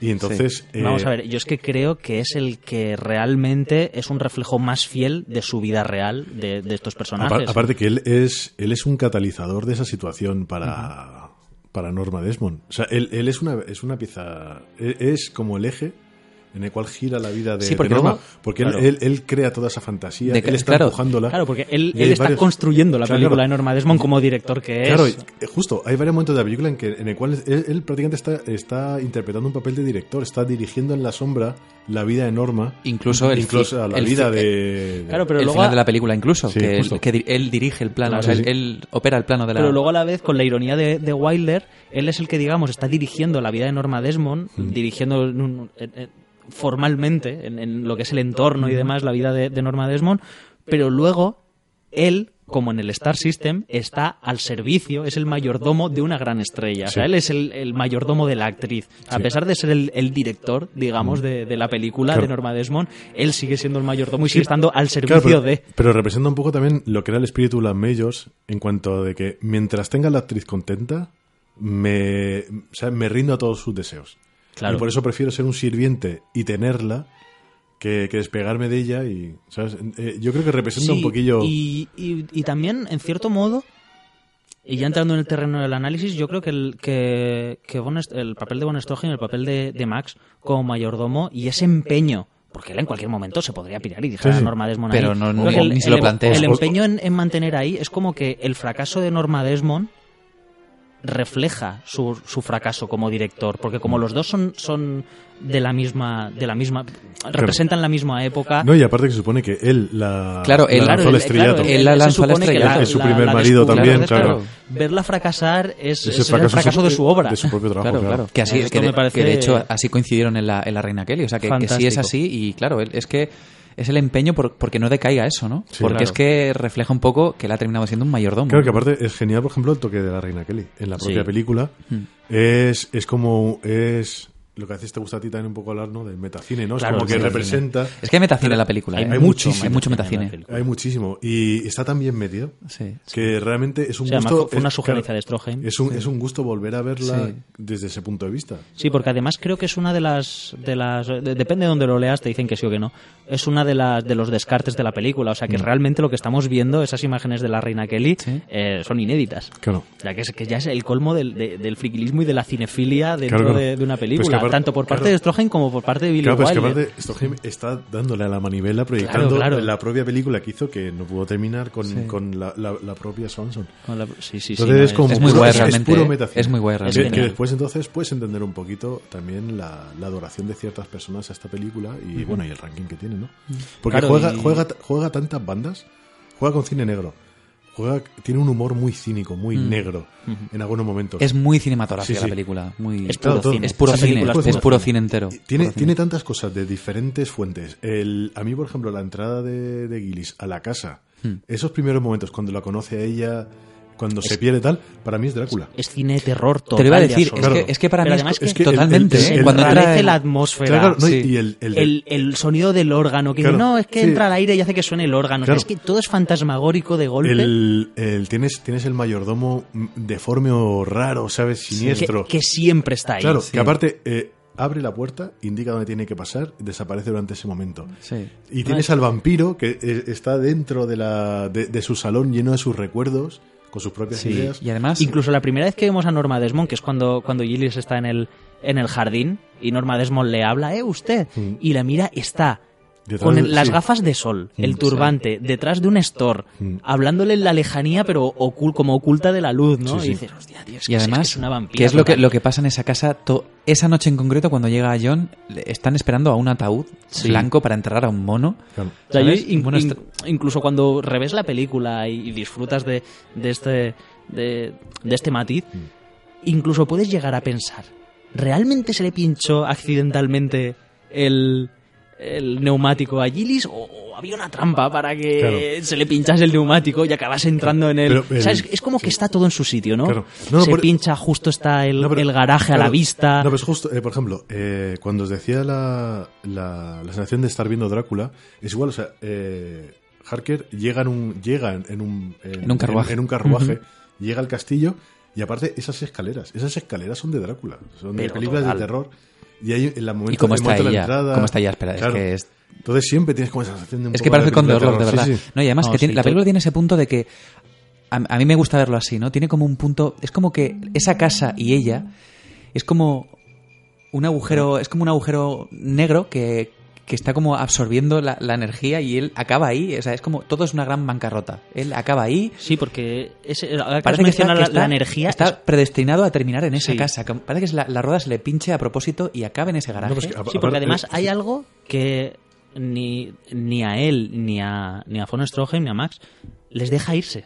No, es como que que sí. de una forma u otra sí, sí. siempre acaban volviendo Claro, a no, Norma sí, Desmond. Y aparte sí. es muy curioso porque está el detalle de la puerta. La puerta, si os fijáis, no es una puerta eh, de madera, es una reja de Es una reja. y además una reja al aire. de, de- de cárcel. Sí, sí, sí. ¿Sabes? sí. Y, pero que en el, cual, en, el cual, claro, en el cual tú ves lo que hay fuera.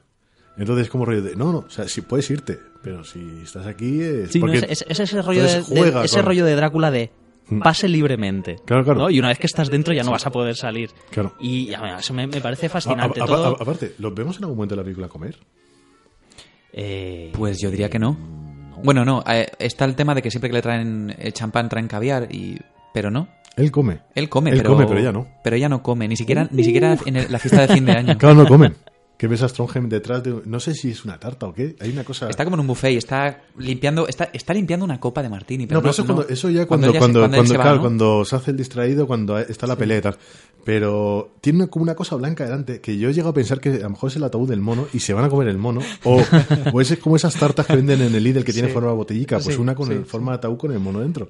Pero La película tiene una, una virtud es que muy grande y es el... cuando cuando él eh, Gillis lo suben a la habitación y se asoma a la ventana Sí. y ve El a- entierro. a- al- el entierro del mono, Del mono. con Norma Desmond y, Y con ella de Max, luto. todo negro con el, el ataúd blanco que se ve en la noche además ellos transportándolo Y o sea, la tumba, ya no- está, la tumba ya está preparada, ya está abierta. Joder, Claro. es que es, es terrorífico No, pues todo. a- aparte eso es también muy de Drácula, porque hay un momento que Harker se asoma, ¿no? Cuando está solo en la Cuando habitación, se se asoma por la los- ventana los ataúdes y, de claro, tierra que se va a ir y al- ve, al y ve, barco, claro, claro. y ve a Drácula. eh, Pero porque además la, la, la- Que, por Sí, cierto- mira, si, os- si os parece va- vamos pero- a hablar pero, ya un- que pero un momento, el mono. ese mono Ese ¿eh? Ese mono. Que según Millie Wilder eh, dijo que es, eh, Nor- Norma Desmond se follaba al mono. joder Billy Wilder ¿Había, ¿Había eso con el Y, mono? y sabemos que Gillis, en cierta manera, reemplaza al mono con un par de cualidades más, que es que es humano, y, pero hombre es que Gillis eh, Gillis adopta, eh, a adopta fin- el de- hueco. fin bueno, de ese- cuentas, es, el, es el quinto marido. ¿eh? Gillis para Norma Desmond es un mono. Sí, sí, lo viste, lo lleva donde quiere, hace con él lo que quiere. Pero que, que ves que es lo que, lo que ella hace con al- los hombres. Él es Sí. el quinto, que le queda claro en la tienda cuando le están tomando medidas el sastre, le queda claro que es el quinto mono o hombre. Claro. Quizá el que más empaque ha tenido ha sido Max, pero bueno, ahí lo porque tienes. esto ¿no? ya, ya, ya que nos hemos metido en el, en el tema de, de la mansión, que yo creo que es, que es algo eh, personaje más, ¿no? muy, muy llamativo, no, no solamente es un personaje más, sino que es, es una subtrama más, o es, es la parte que representa, creo yo, al viejo Hollywood, ¿no? Y por eso creo que tiene ese aire Pa- pa- tan fantasmagórico, porque Sí. lo que estamos viendo es como el fantasma de, de una época grande, ¿no? Lo vemos cuando, cuando eso, cuando Gillis está en la habitación recién subido y ha, ha visto el entierro del mono y empieza a fijarse y dice, hay una pista de tenis. Bueno, el fantasma de una pista de tenis. Y hay una piscina. Y hay eh, ratas en la y- Y hay piscina. ratas en la piscina, una Claro. piscina vacía. Es que, por, ejemplo, para mí la, la- la mansión no representa Hollywood, representa a ella, eh, representa a Norma Desmond. Claro, no, representa el Hollywood de Norma Desmond, que Claro, es un Hollywood que ya no existe. Para mí representa a Norma, porque eh, eh, por, por varias cosas. Por ejemplo, cuando Norma se, se arregla para la fiesta de fin de año, arreglan el salón. Eh, la habitación del marido, que representaría el corazón de Norma, eh, Max cuando lo lleva ahí le dice que ha estado vacío durante muchos años y ahora está limpio. Y ahora está arreglado. Pero incluso- También después dice que las puertas, que serían como los límites, las barreras que tiene Norma Desmond, dice, no, es que hace mucho tiempo que quitamos los picaportes. Sí. Y es como que hubo mucho tiempo que lo- la dimos por perdida, o sea, le, le- le concedemos todo lo... la- y es igual que lo del garaje, por ejemplo, el garaje, que está el coche escondido, para mí sería el sexo de Norma Desmond, porque eh, penetra eh, Gillis en un momento en el cual empieza la historia, y es porque en la película no se demuestra que haya una atracción sexual, pero está ahí latente. Sí, y es como, hay algo, que, ¿no? Hay es como algo. que Gillis penetra en Norma Desmond, en ese, en ese garaje que ya estaba apolillado, ya estaba, ya estaba, no, vamos a ver, ahí ya hacían falta guantes de ostra, para abrir ostras. Y, y- y a partir de ese momento sacan el coche y es como que el coche vuelve a relucir de ahí dentro, el coche antiguo que representa el sexo antiguo Sí. Sí, con además clase es- de Norma es- Desmond. Siempre es algún elemento muy Claro, fálico, entonces, ¿no? claro, y, y la piscina en cierta manera también eh, representa un poco eh, como la pasión de está seca, no hay nada, la pista de tenis eh, Norma no tiene ganas de jugar tampoco. Hombre, en general- Y se va como recuperando y en, en esos momentos es cuando después, porque al principio la mansión la vemos de noche, como que es el... Es de día, Es el momento tal- y la ya- piscina se llena, Claro, y después ya vemos limpia, de día. sí. El, mo- el momento de la piscina, en el cual ella le frota la espalda y todo eso, la piscina está llena y ya está pletórica. Y ya os digo, el momento de la, de la, de la noche de la noche vieja, hay músicos tocando, que es como rollo un poco también. Eh, es que sería un poco la música que está sonando en la cabeza de Norma Sí. cuando se le va a declarar a él. Que em- empieza a dejarle mostrar ese, ese juego ¿no? y, Y es esa atracción. además, Y tiene- aparte han encerado el suelo y ella está con sus mejores La película tiene- Pero para mí representa. La Norma. película tiene un- una atmósfera fantasmagórico, como decís, porque realmente ese mausoleo que es la casa de Norma Desmond, que es un reflejo de la mente de Norma Desmond y del- de esa industria que ya ha desaparecido, a mí me encanta porque a mí, por ejemplo, la partida de cartas, la famosa partida de cartas donde hay, o sea, está, está Buster Keaton, Museo de cera, sí. sí, está H, era Eh, Warner. HB eh, Warner, que era el rey de reyes. Eran tres estrellas y, y la chica era... es- esa gente no, no los ves llegar. Para mí como que ya están ahí en la casa. Que son como, como fantasmas que de repente aparecen además- además y se sientan con ella a jugar a las cartas y no los, no los has visto ni llegar. ni Ahí lo puedes hilar con la, la línea de diálogo esta que, que tiene en un momento dado que dice, no, si- no, a nosotros no nos hacía falta palabras, teníamos caras. Claro. Y cuando ves a esos actores de esa época a la que se refiere Norma Desmond con esa frase, los ves totalmente hieráticos, apenas gesticulan. Ah, Sí, Keaton hace como un par de gestos y tal. Sí, pero que son- Sí, pero es- están es ahí todo- muy tiesos, ¿eh? Que- Coño, que- que son actores de que- cine mudo, que por- ¿sabe? Que, que- precisamente Norma Desmond lo que es es todo lo contrario. O sea, Claro, Norma es- Desmond gesticula Claro, porque ella sigue sí. siendo una estrella. Claro, claro. No, que eso, eso es, es, es cojonudo el que ella siempre esté como interpretando a Norma Desmond. Sí. Es como que ella nunca llega a ser Norma Desmond de verdad, menos cuando está un poquillo casi al final de la película, ¿no? Pero hasta cuando se ha cortado las venas está como prácticamente interpretando un papel, ¿no? Porque se- pone ahí de manera angustiosa en la cama, vete. Me Ah, encanta los dramas que le monta a él. Sí. Cada vez que, que hay un, algún atisbo de infidelidad o algo, ella se pone con un drama Sí, sí. tremendo y todo esto. No, y aparte, siempre mirando a la cámara. Dime algo, pégame, pero no te quedes callado. O sea, sí, sí, sí, Sí, sí. genial. La interpretación de Gloria Swanson es, Es increíble. soberbia, ¿no? Porque además, Y él está bueno, muy bien- como actriz de cine mudo lo que y hace él es está muy eso, bien.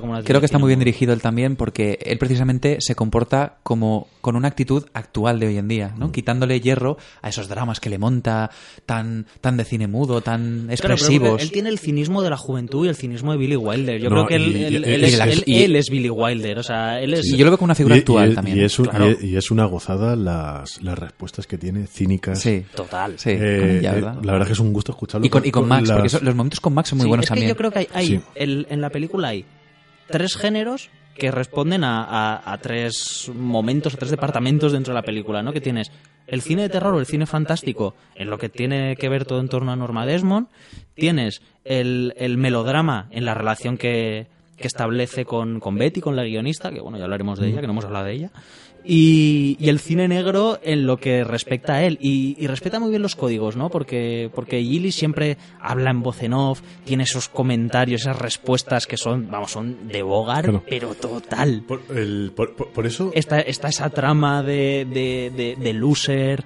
sin pasta, que le quieren embargar el coche, claro, que... Pero el, el- la película se te presenta que es como un relato de, de propio Gillis cuando ya está muerto. Ujú. ¿no? Que había como una versión también que hablaban en un. En una morgue. en una morgue, ¿no? Sí. Es el, es el relato de Gillis. Gillis no deja de ser un guionista. Está intentando buscarse la vida en el cual, pues, eh, a veces te. En la película te dejan entrever que el tío tiene ciertas cualidades como buen guionista. Lo que pasa es que debería cambiar un poco, ¿no? El, Sí, pero- sus historias. Y para mí, Sunset Boulevard es como el, el, el, el guion final de, de Gillis. El guion perfecto. Es que él está en su papel todo el Claro, rato. Él- entonces- él, es un guionista todo el Claro, rato, en, su- nun- en el off también. Claro, el rollo es que nunca tienes la sensación de que es una película, eh, de que los hechos fueron así, sino que es el propio guion. El tío ha esc- ha escrito las líneas. Es, o sea, eh, dices que es una visión de, de- claro, de- la- como él ve, ¿no? la, la su historia. La, ¿no? la película yo la veo desde el punto de vista de que es la, el- es la película basada en el guion que ha escrito él Sí. después de su muerte. Sí. Entonces, por eso las líneas son tan eh, mordaces, cínicas, porque el tío... Es eh, como que lo tiene todo bajo control, Claro. ¿no? La, la escena que ellos, eh, la escena que, que- que Betty y él eh, están en, la, en el baño es súper rápida. Es, es Sí. respuesta, es- aparte es una escena fabulosa porque es eh, el cinco frases dos. en las cuales son líneas de guion. Son, es acojonante Y para el- crear. y el para juego- el crear- juego que hay entre los dos, Claro, ¿eh? para, para crear un juego entre los dos. eh, Es una cosa que, a ver, hoy en día, la realidad. eh, bueno, la realidad dentro del cine es una cosa que no se da.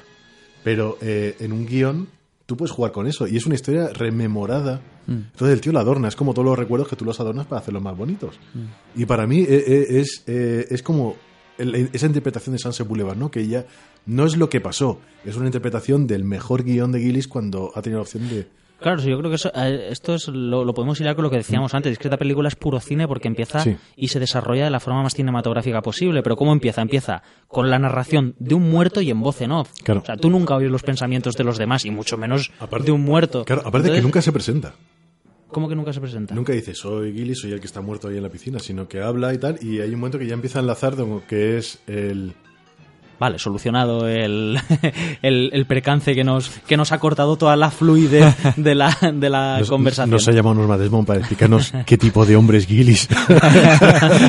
bueno, ya, mira, ya, que, ya que hemos hecho esta, esta pausa, Mm. podemos introducir también al personaje de, de Betty, ¿no? Esa, Sí. esa muchacha joven que trabaja de, de guionista, bueno, de lectora de guiones en principio. Na- tampoco en ningún momento Pero- de la película se nos presenta en qué momento En un des- ella pasa de ser lectora a ser guionista. Sí, porque te cuenta rápidamente ella cuál es su historia y creo que una vez más volvemos a la crónica de Hollywood de que ella es el siguiente paso de actriz que Sí, Hollywood la- busca. La, tercera generación, ¿no? Sí, que además incluso ella lo intenta, la rechazan por la nariz, se opera la nariz, la rechazan porque en, no esa, es buena. en- en esa época. En esa ep- no, no, no, pero es Que, que en que esa la época- gente cree que, que, que, Pues te digo que- que arreglarse para, para poder conseguir papeles es algo más actual de los últimos Betty, tiempos. y Betty es una figura más en la película que, que está en su sitio y que te, que te habla de su realidad, de su generación y de su puesto en una industria del Bueno, cine. te, te- te Claro, yo muestra, te muestra- te tenemos- muestra el, el otro lado de Gloria Swanson. Claro, Gillis, Gillis- Claro, es la- Gloria el rep- Swanson es el éxito Claro. de los viejos tiempos y ella es la trabajadora, Claro. el, el, el proletario de ese momento. ¿sabes? Sí. De Claro, es que es- tres es el- generaciones. es el- es el un poco la gente- opuesto. Claro, es un poco Y- eh, y- más y- la, y es- es- la industria. Y luego ¿no? también- magistral, ¿no? Como Gillis bascula Mm. entre una generación y la otra. en el Claro, y además un cambio de también de, de actitud por parte de Hollywood, porque ella es ella es, lectora y guionista ¿no? en, la, en la industria, que también me imagino que antes, al principio, en el mudo, una mujer, menos en Alemania con Fritz Lang, pero una mujer era una actriz. Oye, ¿nos, ¿nos parece que entre ellos, entre William Holden y... y- ah, no, se me ha olvidado el nombre de, de Betty. Eh, hay una química brutal. Entre Porque la... aquí en todas las escenas La- que, la- que la- apare- que para- para mí- aparecen, mí- empezando por la del Por- por la para del mí la escena aseo, de- del aseo o sea, es la escena mágica. aseo, sí. O sea, ahí Es que es una química acojonante. Y cuando están ellos paseando por los por las calles de los decorados De los y demás, y están hablando y tienen ese acercamiento y demás, joder, me parece que tiene Sí. una química increíble. Y no, no, y no es una cuestión de, de las líneas de diálogo ni nada. Es No. que eh, pero es curioso porque no hace juego con la con la- los parámetros de una película de, de los años 50 como es Sunset Boulevard, porque el rollo que tienen entre los dos Mm. me parece moderno. Es que toda, toda Sunset Boulevard Sí. es, es moderna, pero como ellos dos se hablan y se tratan, Mm. es súper actual realmente, porque Sí. tienen unas reacciones muy naturales. impropias de la época, es decir, muy naturales, Mm. o sea, muy poco Aparte- posadas. a- aparte, ella realmente... Ella es como muy natural toda. Eh, es lo que te iba a decir. Ella no interpreta un papel de, de mujer No. eh, a la vieja usanza, ¿sabes? Que es como más recatada y tal. No. Ella juega al mismo nivel que Gillis, Claro. con la misma mordacidad.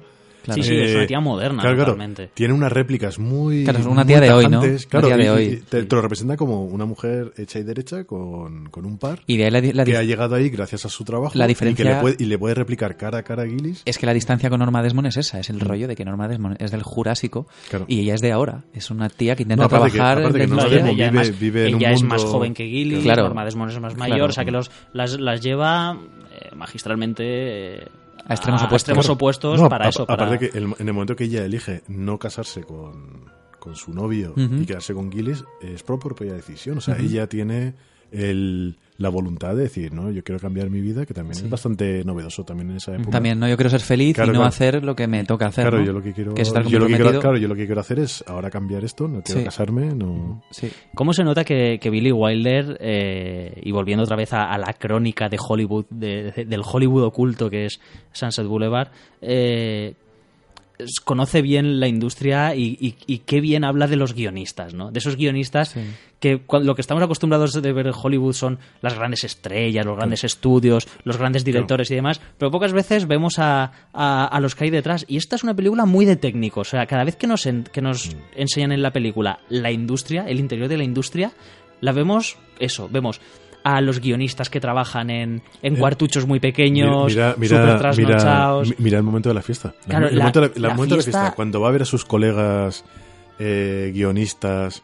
Gente de, la, Claro. de producción, Claro, claro. vamos, en O sea, general. no hay ningún tipo de glamour. De, Claro, claro. de hecho, Es más, Gillis- es cho- se meten con él. ¿no? Claro, Con él él. Viene de la, de la fiesta de... Bueno, la fiesta de la Nochevieja en casa de Con el- Norma con el Desmond, smoking. con todo el empaque, con todo el smoking, con la con la banda tocando ahí y demás. Y cuando llega la fiesta hay mogollón de gente en un piso Claro. súper pequeño, Aparte, tocando el pi- claro. aporreando el piano, además Gente compartiendo, cantando, pon- eh, gente compartiendo un ponche. un montón. que- que- que- que- que- todos metiendo todos la mano a la vez Claro. dentro del ponche. Bueno, y el amigo le dice, ¿dónde vienes? Así vestido, ¿no? ¿Esto Sí. qué, qué es esto? ¿Qué ¿Qué, es esto? ¿Piel de qué? ¿no? Y luego están, están cantando sus, sus miserias, ¿no? Claro. El cómo Sí. trabajamos por una mierda Claro, y lo claro. puteados que que- nos tienen. eh, aparte creo que esa canción es después de, de- de un musical, ¿no? Que ganó un Oscar en ese mismo año. ¿Ah, sí? Sí, Ah, es sí, como no, hay no, un... no, sí. sí.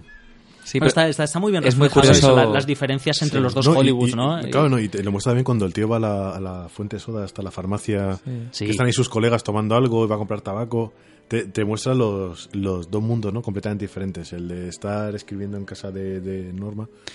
Y luego también hace referencia varias veces al, al tema del sindicato, ¿no? Él está sindicado, Sí, dice sí. La, la Writers Guild, y te habla un poco del mundo de, de que, de que los técnicos en, en Hollywood es gente sindicada, con muy es- muy muy establecido todo en la industria, ¿no? Y, es muy guay en, en Sunset Boulevard verlos. Porque es que no se, había, no se había visto. También se ven cantando bajo la lluvia, desde un Sí, punto de vista de- más desde cómico. otro prisma, pero- pero, ver a los técnicos, yo creo que era la- una novedad Vamos, absoluta. De hecho, cuando, cuando llega Norma Desmond porque quiere ir a ver a, a DeMille A y entra en el, en el platón donde están rodando San- Sansón y Dalila, o sea, lo que te muestra además con todo lujo de detalles Billy Wilder es a todos los técnicos que están trabajando en la escena. O sea, de hecho, Mm. lo que es la escena en sí, donde están los actores y el decorado y demás, es una parte minúscula dentro Y de toda y la escena. Y, apa- y aparte, eh, la edad que tiene el técnico y la actriz, ella vive en un chalet retirada eh, con todo ese dinero y el técnico de la misma edad sigue Sí, trabajando en el sigue estudio. siendo el mismo. Claro, y sigue siendo el mismo. O sea, el proletariado, hasta dónde tiene que trabajar para conseguir sobrevivir y ella ya esa edad ya se ha convertido en una me, ahora- me encanta cuando le cuando le pone el, el El- foco, ¿no? es una- Porque sí, sí. eso es una pasada, ¿no? Me, Vuel- vuelve, a- vuelve ella a meterse en el papel de me de recuerda a, estrella. una- a unas palabras propias de, de- de Billy Wilder que le escuché una vez en un documental que deci- hablaba de Marlene Dietrich y decía, es la mujer que mejor sabe buscar la luz, porque ella sabe en qué posición tiene que poner la cara para salir más favorecida. Sí. O sea, es, es algo de actriz total, o sea, de una profesional como la copa de un pino. Dice, Mm. Claro. incluso puedes mantener una conversación técnica con ella. O sea, ella sabe si ese foco que le estás poniendo le va a favorecer o no.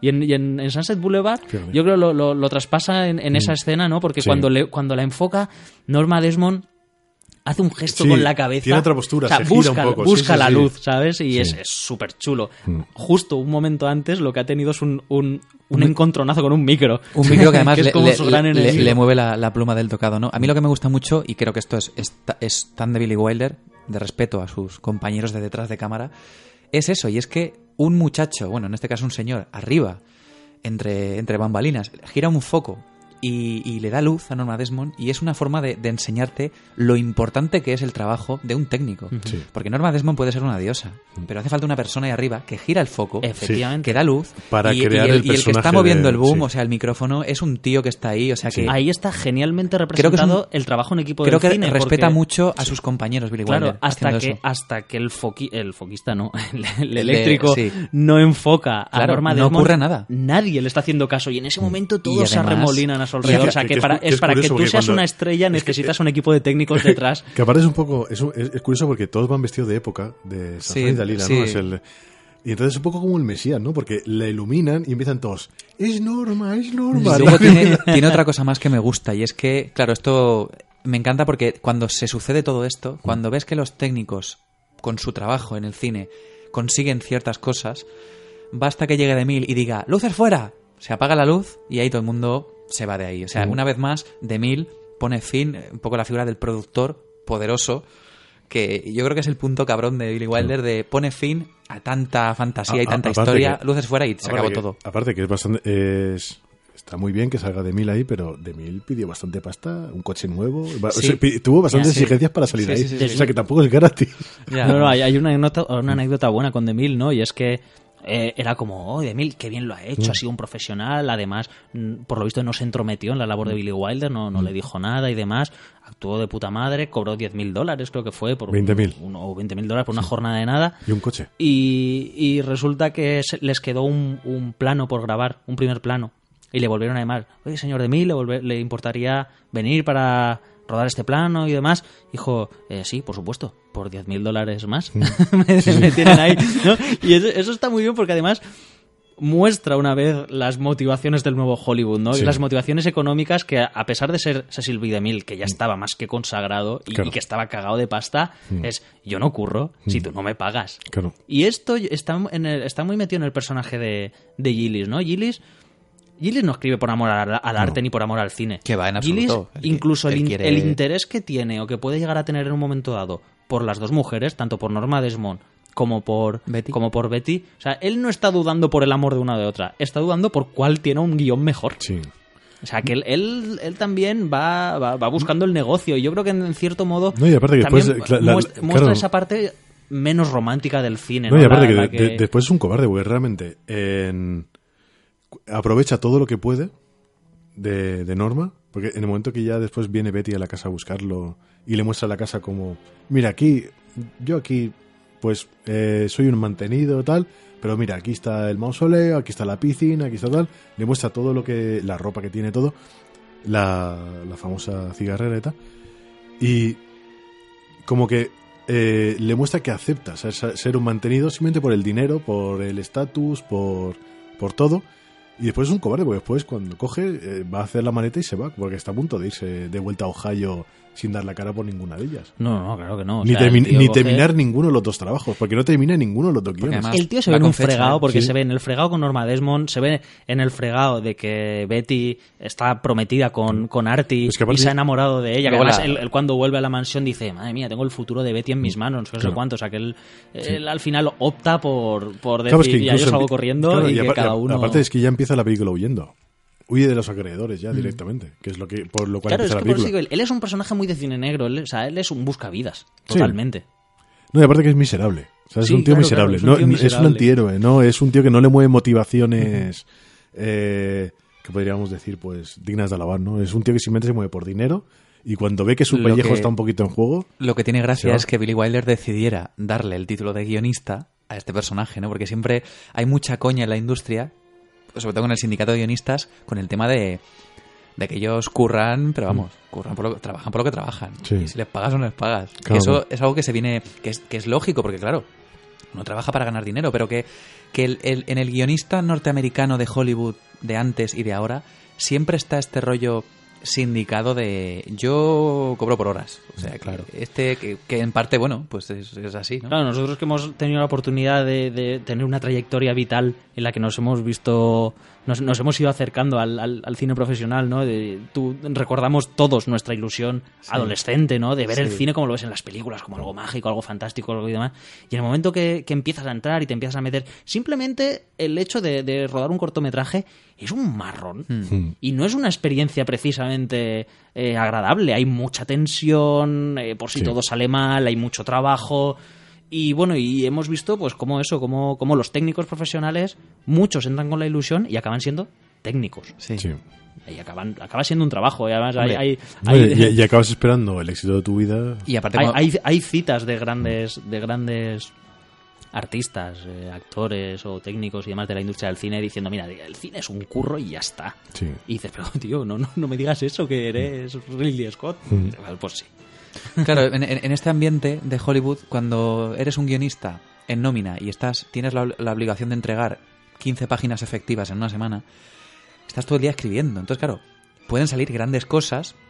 Un 5% de lo que escribes seguramente sea muy bueno. Pero claro, esto para esto tienes que tener un 95 de mierdas y de cosas que escribes que no van a ningún lado y que estás siguiendo un método y un proceso y es repetitivo y seguramente muchos acaban, pues eso, haciendo Sí, nada el- relevante. El propio Bill Wilder lo dice muchas veces. Dice, Sí. es, que, es que esto de escribir es como si tuvieses a las musas dando vueltas alrededor tuya. Y dices, y eso rara vez ocurre. Por eso. Sí. O sea, escribir es estar muy puteado, enfrentarte a una hoja en blanco constantemente, No hace- darle vueltas claro. a cosas que no llevan a ningún sitio, etcétera. Hace poco lo decía Kevin Smith, ¿no? Que es una cosa que es como hacer cualquier eh, a- a- eh, actividad normal. Cuanto más veces lo haces, lo haces mejor. No es una cosa que salga automática.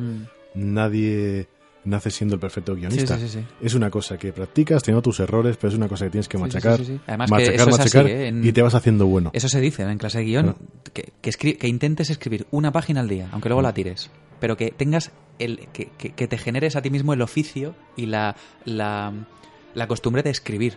Aunque no escribas nada, pero Mm. es que una hoja en blanco, pues siéntate y sácate algo de la cabeza, y a Claro, ver qué sí, sale. sí, es, es muy, es muy duro. Entonces es duro. ¿Qué os parece el...?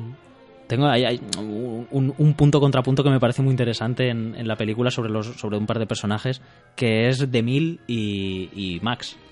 Eh, que lo podríamos llevar a Demil, que mantiene su, su identidad real, de ese Sylvie Demil, el, el, el grandísimo director de cine, y Max, interpretado por Eric von Stroheim, son dos padres del, del cine y que realmente eh, Eric von Stroheim, como, como Max, no, no siguió, o sea, no, no se adaptó.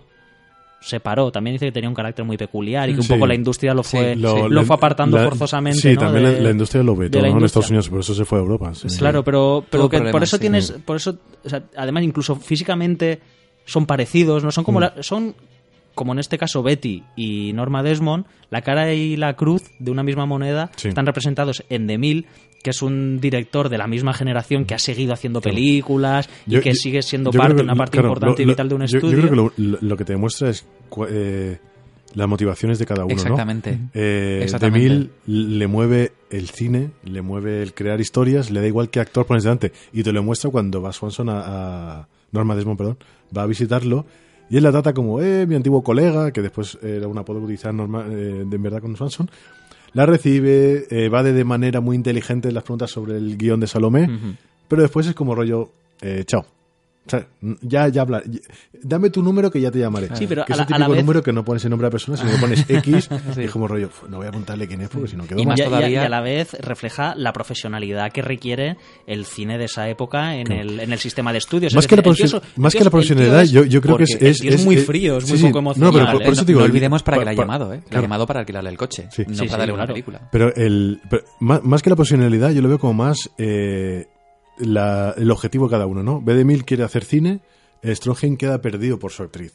Él descubre una, una, una actriz y que ha aprendido de ella, se casa con ella, que es una cosa de muy recurrente de esa época, bueno, e incluso también Incluso, hoy en día, bueno, sí, que podría es estar... las relaciones después que hay entre pues eh, directores, actores y juega también un poquito con eso y te muestra que Max en verdad se vio perdido, no tuvo la suficiente cabeza fría como para permanecer hasta donde llegó de mil, sino que se perdió en ese camino y al final ha quedado relegado a eso, ¿no? No, a se- una, se- quedó a una- a una especie de pelele que mantiene viva la- ese, ese mundo de, de Norma Desmond, escribiéndole cartas falsas, eh, cogiendo llamadas a, eh, a escondidas, eh, hurgando un poquito detrás, ¿no? manipulando un poquito los las personas que van a la casa. Incluso él, él aprovecha la, la pantomima final Sí. para fundirse o para sustituir a Demil y convertirse de justo. nuevo en director, ¿no? Y, Porque claro, cuando, y volver a dirigirle a ella. Claro, cuando, Claro, claro. cuando ella sale al final pensando que, que está Cecil B. DeMille y que le va a dirigir y demás, él asume el rol de DeMille y él vuelve a dirigir Claro, justo, sustituyendo claro, a DeMille. eh, claro, pero es, lo que decíamos al principio, que eh,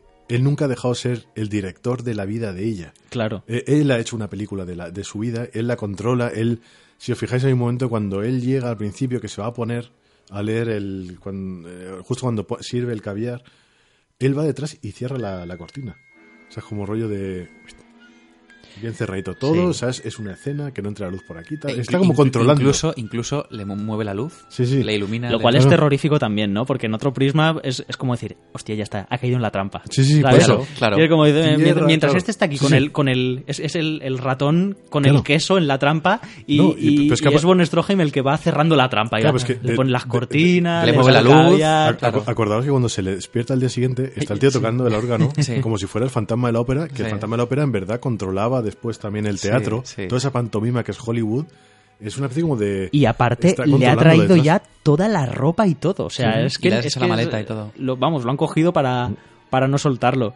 Antes has estado haciendo referencia, Simona, a ciertas metáforas figuradas y demás. Me interesa bastante, ¿no? Porque creo que una de las que, de las que yo mantengo es que la, la piscina representa la, la, la avaricia de, de Gillis. Él llega y le llama la atención que hay una piscina. Ay, siempre quiso tener una piscina, Sí, no sé sí. qué, no sé cuántos. y al final muere. Y cuando digamos él ya está metido en el ajo, la piscina está llena, ¿no? Sí. Y él disfruta de la piscina y al final acaba muriendo y acaba ahogado en la propia piscina, ¿no? O sea que es Sí, acaba siendo víctima sí. de su propia Claro, claro, de su propia avaricia. de su propia avaricia y de su codicia. propia codicia y me parece Sí. que eso que la película está llena de, Bueno, de cositas de estas súper interesantes. Y ahora que habláis de la piscina, ¿qué os parece el plano de la piscina? Para la piscina Tienes es ganas de hablar del plano de la piscina. Estoy, estoy deseando hablar del plano de la piscina. Háblanos del plano de la Claro, piscina. ha, ha lle- ha- llegado el momento Que- técnico de Pablo. que Pablo Claro. nos hable de la piscina. No, pero, pero, pero ¿os gusta o no os gusta el plano de la piscina? Mucho. Sí, no, y aparte la ¿No os parece el- súper novedoso en una peli de este tipo? No, y aparte que la ¿Y de este elaboración año? propia de la la toma elaboración propia. ya sí. tiene su propio mito, ¿no? Claro, De- a mí es que me encanta el, el plano que, que, bueno, me imagino que habéis mirado, que, que yo pensaba que, yo pensé que ese plano se había hecho con un- un- una especie de, de recipiente de, de cristal y la cámara realmente, que muchos videoclips han hecho así, estaba abajo. Pero no, buscando información sobre el plano, he visto Está, está hecho una GoPro. que tiraron... Que está hecho con una GoPro, ¿eh? ¿Te imaginas? Que, que la compró Normadismo con los euros que le dieron. Una GoPro de 300 kilos. No, que tiraron, tiraron un espejo en la piscina. Sí. Un espejo grande en el fondo y el contrapicado está Se hizo fal- desde fuera falseado, desde sí. fuera. Para Sí, porque por lo visto desde abajo eh, se creaban unas aberraciones con el- las Sí, es ondas muy del difícil, agua aparte y es muy demás. difícil enfocar, Sí, tener esa, claro, esa, claro. esa distancia de enfoque. Pero Qué planazo. que después te- te- eh, la cara que se le habrá quedado al tío que dijo, no, no, no te preocupes, yo lo meto en una cajita de cristal y niquelado. La cara de ese tío, cuando después llega otro chaval y dice, ¿eso? ¿Eso? ¿Te tiró un espejo ahí? Eso te lo hago yo con cuatro duros. ¿Qué cara se le queda a ese tío? ¿Eh? Ese tío no ha vuelto a trabajar. ese tío se queda como norma de... Ese tío luego se hizo vendedor de espejos. Me- ese, ese tío después... de- de- Me- me- metido en la jaulica de metacrilato. Claro, ese, ese, ese, ese tío, Billy Wilder, lo disfrazó de mono. Le dijo, De, "Aquí tienes de hecho, tú- es el mono. Claro. es el mono que está ahí de ti. Está metido ahí. Ese mono parece muy real. Sí, es el antiguo Sí, sí, cámara. es, es que no lo hemos hecho tan... Por cierto, cerrando, cerrando el círculo de la piscina, me encanta cómo, muera, cómo muere William Holden, ¿eh? ¿Qué, qué tiros más bien recibidos, tío. Porque Te mola que no deje de andar, ¿verdad? el- Cuando se nos sí, para. es Mola que el- mucho. Mm. El primer tiro es brutal. Es- sigue andando ahí hasta el último momento. Es que es muy Humphrey y el primer se tiro, ¿eh? gira. A mí me da igual todo. Y Sí, se pero va. que en, en una época en la que estamos acostumbrados a esas películas de gángster en las que pegaban un tiro hacia y ¡ah! ahí se morían así de una forma súper falsa, Que- en esta, que- en cambio, eh, me parece que muy hay, que, hay recordar que los oyentes no están viendo, pero Rafa ha hecho un movimiento de muerte a lo, a lo mafioso. Ha hecho un movimiento muy de, de Lo- cine de gángsters. Claro, de- lo, ¡Ah! lo podríamos haber extrapolado a la, frut- a la frutería en el padrino. Claro, claro, claro, claro. Sí, sí, sí, sí. No, no, pero es, es, una, es una muerte que me parece que, que es, es moderna, ¿no? Es- Sí. Y aparte que llama la atención que eso, que en ningún momento ni siquiera hay sorpresa por su parte. Él está esperando ese A mí es que me encanta que no se pare, que claro. vaya andando y no se pare, es Sí. brutal. Para caer a la piscina y luego hacer el planazo de la piscina que me parece brutal. que además eh, queda muy bien en relación a lo que hemos estado comentando antes, de Ah, esa, de esa especie de maldición que hay en la casa. eh, Tienes que decir a los niños, no hagáis eso en vuestra casa. No cogéis el espejo, No, lo no, tiréis en la no, piscina. no os tiréis, no tiréis una piscina, o sea, No, un, no un- tiréis un una espejo, piscina en un espejo. en un espejo porque se va a salir todo el agua. no le peguéis tiros a los hombres que vayan con maletín cerca de las piscinas porque puede pasar. Hay que decir que por limitaciones de la cámara, el agua tenía que estar muy fría. De hecho, estaba a 5 grados el agua, porque la, la, obturación del- de la cámara no permitía, agua- no sé por qué, pero a temperatura normal mm, tenía menos detalle. No sé si es blanco y negro que era, y estaba muy fría el agua.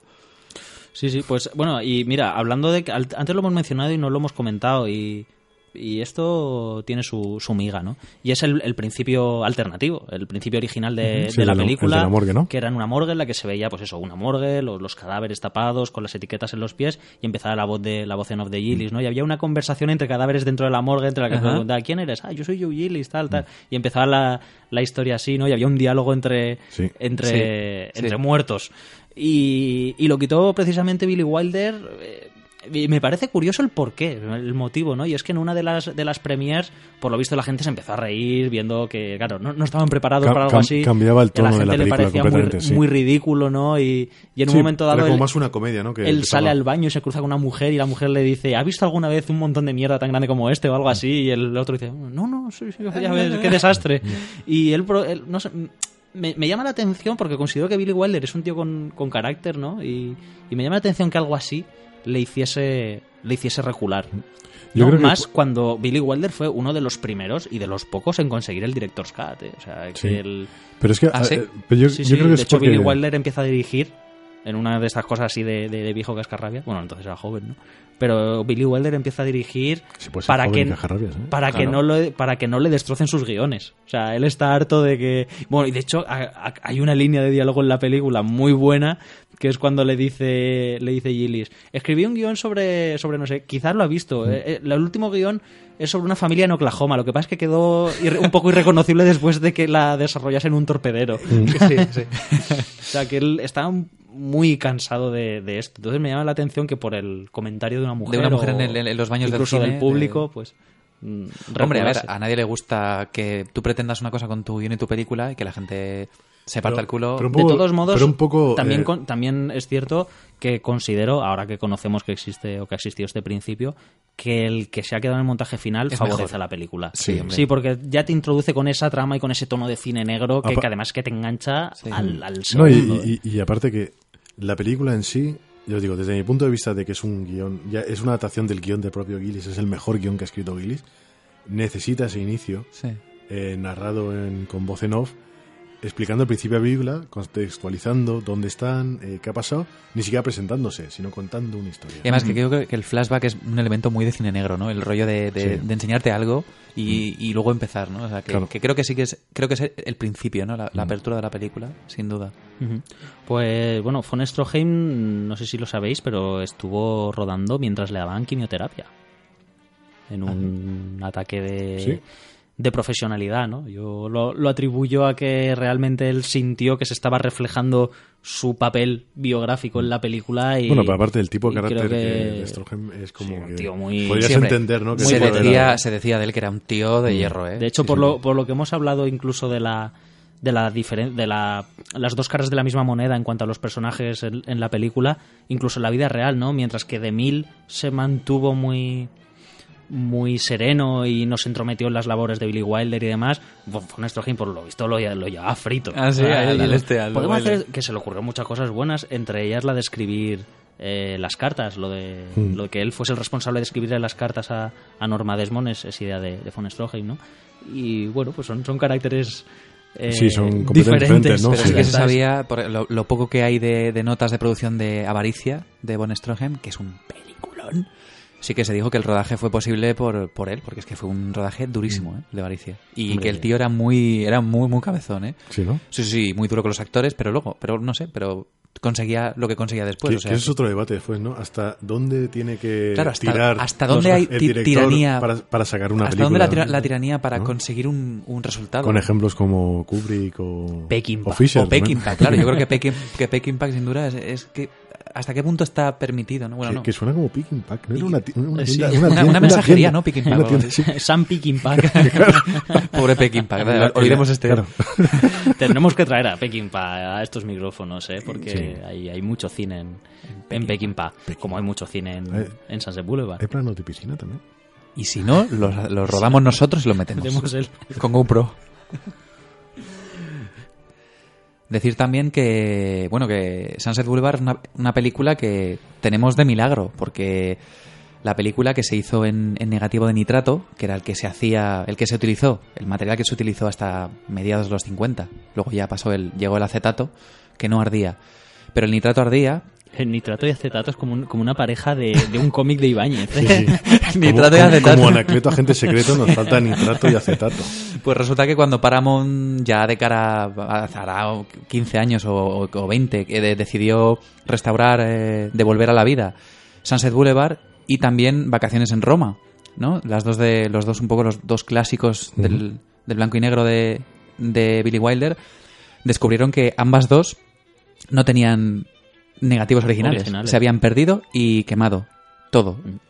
Así que en el caso de Sunset Boulevard, por suerte apareció un internegativo de tercera, un interpositivo de tercera generación, es decir, un duplicado por tercera vez, copia, copia, copia, que encontraron, que estaba completo y que fue ahí donde hicieron la, la restauración de 2002 para el DVD, que se sea, hizo pues, en 2K. Que, que después Pues ven- tenemos un- una buena... Es una, Teniendo en cuenta eso, Sí. tenemos una buena edición, Sí, ¿eh? Una buena volviendo a lo, que, a lo que hablábamos en el capítulo 3, en La Matanza, eh, se hizo la restauración en 2002 para DVD y se reescaló en 2010 para Blu-ray, en 4K. O sea, ahora mismo lo que se puede ver es el, es la- el 4K de 2010 para ¿Vis- Blu-ray. ¿Visto los resultados, por ejemplo, del Padrino? Sí. Cuando por en medio hubo una adaptación a televisión. Sí. Igual hemos salido ganando, ¿eh? Igual hemos salido ganando a lo mejor. ¿eh? Porque- Sí, sí. sí. sí, sí, sí, no sé. Por lo que a, veces, a veces dicen, no, es que va, va a haber una recuperación para televisión. En esa época Sí. eran un poquillo peligrosas. Por lo visto, el tipo de. El, el que era di- director hasta no hace mucho de Paramount Television eh, era un tío preocupado por el tema de devolver a la, a la vida los títulos de Paramount Grande. Es que realmente cuando te pones a mirar atrás y investigas un poquito en la época de, de Sunset Boulevard y ves un poquito para atrás y empiezas a investigar ese cine mudo y tal, te das cuenta de que la, la conservación de esas películas Mm. Es muy difícil y hay, hay muchas películas que han quedado olvidadas porque no Sí. se puede encontrar ninguna copia, se han perdido y solamente queda el nombre, alguna fotografía. Incluso ha habido montajes que se han hecho con fotografías Sí, y con parte de hecho, guion. Sí. yo, yo vi uno, mm, si no recuerdo, no sé si era el fantasma de la ópera o del hombre que ríe. Una, una de las dos, muda. y la estaba viendo yo tan tranquilamente, además eh, edición restaurada con los con los- el montaje original, no sé qué, no Con sé cuántos. las fotos y de re- originales. claro, y de repente me viene una secuencia de fotos, plam, plam, y, y me quedé Sí. muerto diciendo, pero por favor, o sea, esta, aberración, qué demonios. No, esto pero se hacía mucho, claro, ocurría poco, esto. Un poco antes. volvemos a los primeros capítulos cu- cu- cuando hablábamos de, de la importancia de, de la conservación, ¿no? De una conservación Claro. responsable, prudente del material. claro. Pero es que no había memoria de conservación. Una Claro. película se hacía para estrenarse un fin de semana y... Ya, coño. Pero no me refiero a eso. No me refiero a la memoria de conservación. Me refiero a las reediciones Mm. que te hagan Sí. una reedición con fotos fijas. Esto ocurría mucho Una en el, secuencia en de el fotos mudo, ¿eh? O sea, se, han tirado de programas de... Se ha tirado... se ha- Si empiezas a tirar de la manta, algún día hablaremos de la reedición de Dune. De, de Manga la, la- la de Dune flipas, ¿eh? No, pero se ha hecho de programas de mano, ¿eh? Se, ha- Sí, sí. se ha tirado de ahí para el color y Mm. estas cosas, o sea que... Y en el caso de, de Sunset, de milagro la tenemos, ¿eh? Porque hasta Sí. el 55 que el nitrato estuvo ahí, que se dejó de usar porque básicamente es que se quemaba, es que desaparecía la película entera. El, el acetato era más estable en, el, en, el, en, en este sentido. En otros no lo era, pero en este sí lo era, ¿no? Entonces, pero películas. Era un, de... po- era un poco como Norma Desmond, ¿no? Era un poco como Norma Desmond, ¿no? Era Porque- inestable en algunos Claro, aspectos. y en otros no, ¿no? Claro. Pero todo lo que era... A la hora de, de- No, pero- a la hora de elegir pitilleras tenía muy buen gusto. Y, de- y cigarreras. Eh, a- Claro. Hasta ese punto... Y, y piel de camello. Hasta ese punto es cinematográfico el crepúsculo de los dioses, ¿eh? Sí. hasta el acetato. Sí. El acetato. Bueno, el caso, que todo lo que era del 55 para atrás y blanco y negro, Que pues estará, estará acetate. ¿Qué es el acetato? El acetato. ¿Ves? Rafita sabe el chiste. ¿Tú no sabes el chiste de acetate? A ver. El, el chiste lo pondremos en Sí, lo, Twitter. lo- lo- lo pondremos en Twitter. Vale, vale, vale. Bien, no, no sé lo que es, pero seguro que me hace risa. o sea que- Así que bueno, eh, por suerte se encontró este interpositivo de tercera generación. Y muy buena recuperación de tomanes. ¿eh? Se escaneó en 2002, ¿fue? Sí, en 2002 a 2K y de nuevo a 4K en 2010. Así que lo que tenemos, para, lo, Eh, que, para lo que fue, está que estupendo. Imagino que el Sí. blanco y negro también es más agradecido a la hora es de- mucho más agradecido a la hora de recuperarlo, sí. mucho más. Mucho más porque en el blanco y negro, de ahí la fisionomía del nitrato, no hay degradación, porque no hay color. Es más estable en este sentido. En otros, como norma, Claro. es menos. Pero sí, pero es más fácil recuperar un, un blanco y negro que un color, porque no hay degradación. Hay menos, mucha, mucha menos. Sí. Muy bien, pues yo creo que hemos dicho lo que teníamos que decir Sí, y además creo que llevamos un timing bastante bueno. Sí, sí, sí. A Lo que- tenemos como un estigma, ¿eh? el tema del timing, cosa que es Hombre, normal. Sí, sí, yo- vamos a ver, nos vamos ajustando un poco también a la demanda. Claro. Si la gente prefiere que sean un Es poquito más que- cortos, pues lo claro, hay que decir que, que en el aluvión de, de- de likes y de, de gente que nos que nos, que nos, nos vota y nos, y nos llama y, nos- y están encantados con el podcast, las peticiones de matrimonio, mucha gente la única pega que nos saca es la duración. Y Bueno, de todos modos, pienso que aunque nos excedamos alguna vez, La- la- siempre la y cuando duración de sea, podcast. la duración de... Sí, Ah. la del podcast. siempre, siempre y cuando nos, nos excedamos por dar una información válida, Sí, bueno, pues que, sea por eso.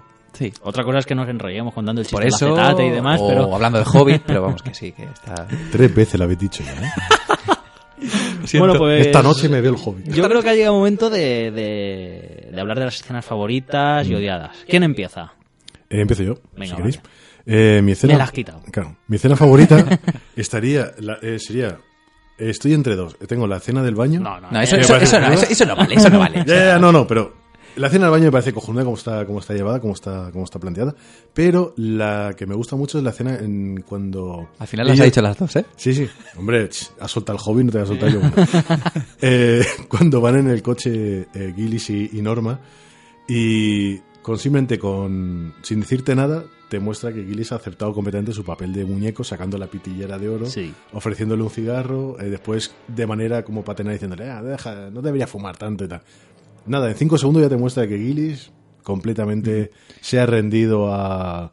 No, No- al, no al hechizo, sino bueno, al hechizo pero Norma- del dinero, Norma lo ha conseguido. pero, del, Eso- pero del dinero. Ahí, ahí hay un leitmotiv muy bueno, ¿no? Porque tienes dos momentos de coche, ¿no? Sí. En, el, en el primero ves a... Bueno, es justo cuando Gillis acaba de llegar prácticamente a la mansión, el primer paseo en coche que tienen, en el que él va todavía con su ropa Claro. barata y, Sí. y Norma Desmond le está diciendo, ¿y, no- y con esa ropa dónde vas? Y mascando chicle y tal. Y luego ves el éxito de Norma Desmond, ¿no? Claro. Que realmente la- De verlo- en el siguiente Sí. plano del coche que lo ves, lo ves a él eh, de traje de chaqueta, súper elegante Sí. y con una pitillera de oro en lugar Claro. de, un, de un chicle. No, pero es que el- es eso, es que simplemente mostrándote la pitillera eh, y mostrándote la relación de los dos ya como pareja, también te muestra que él ya ha aceptado. O sea, ha aceptado los Sí. regalos, soy el nuevo mono.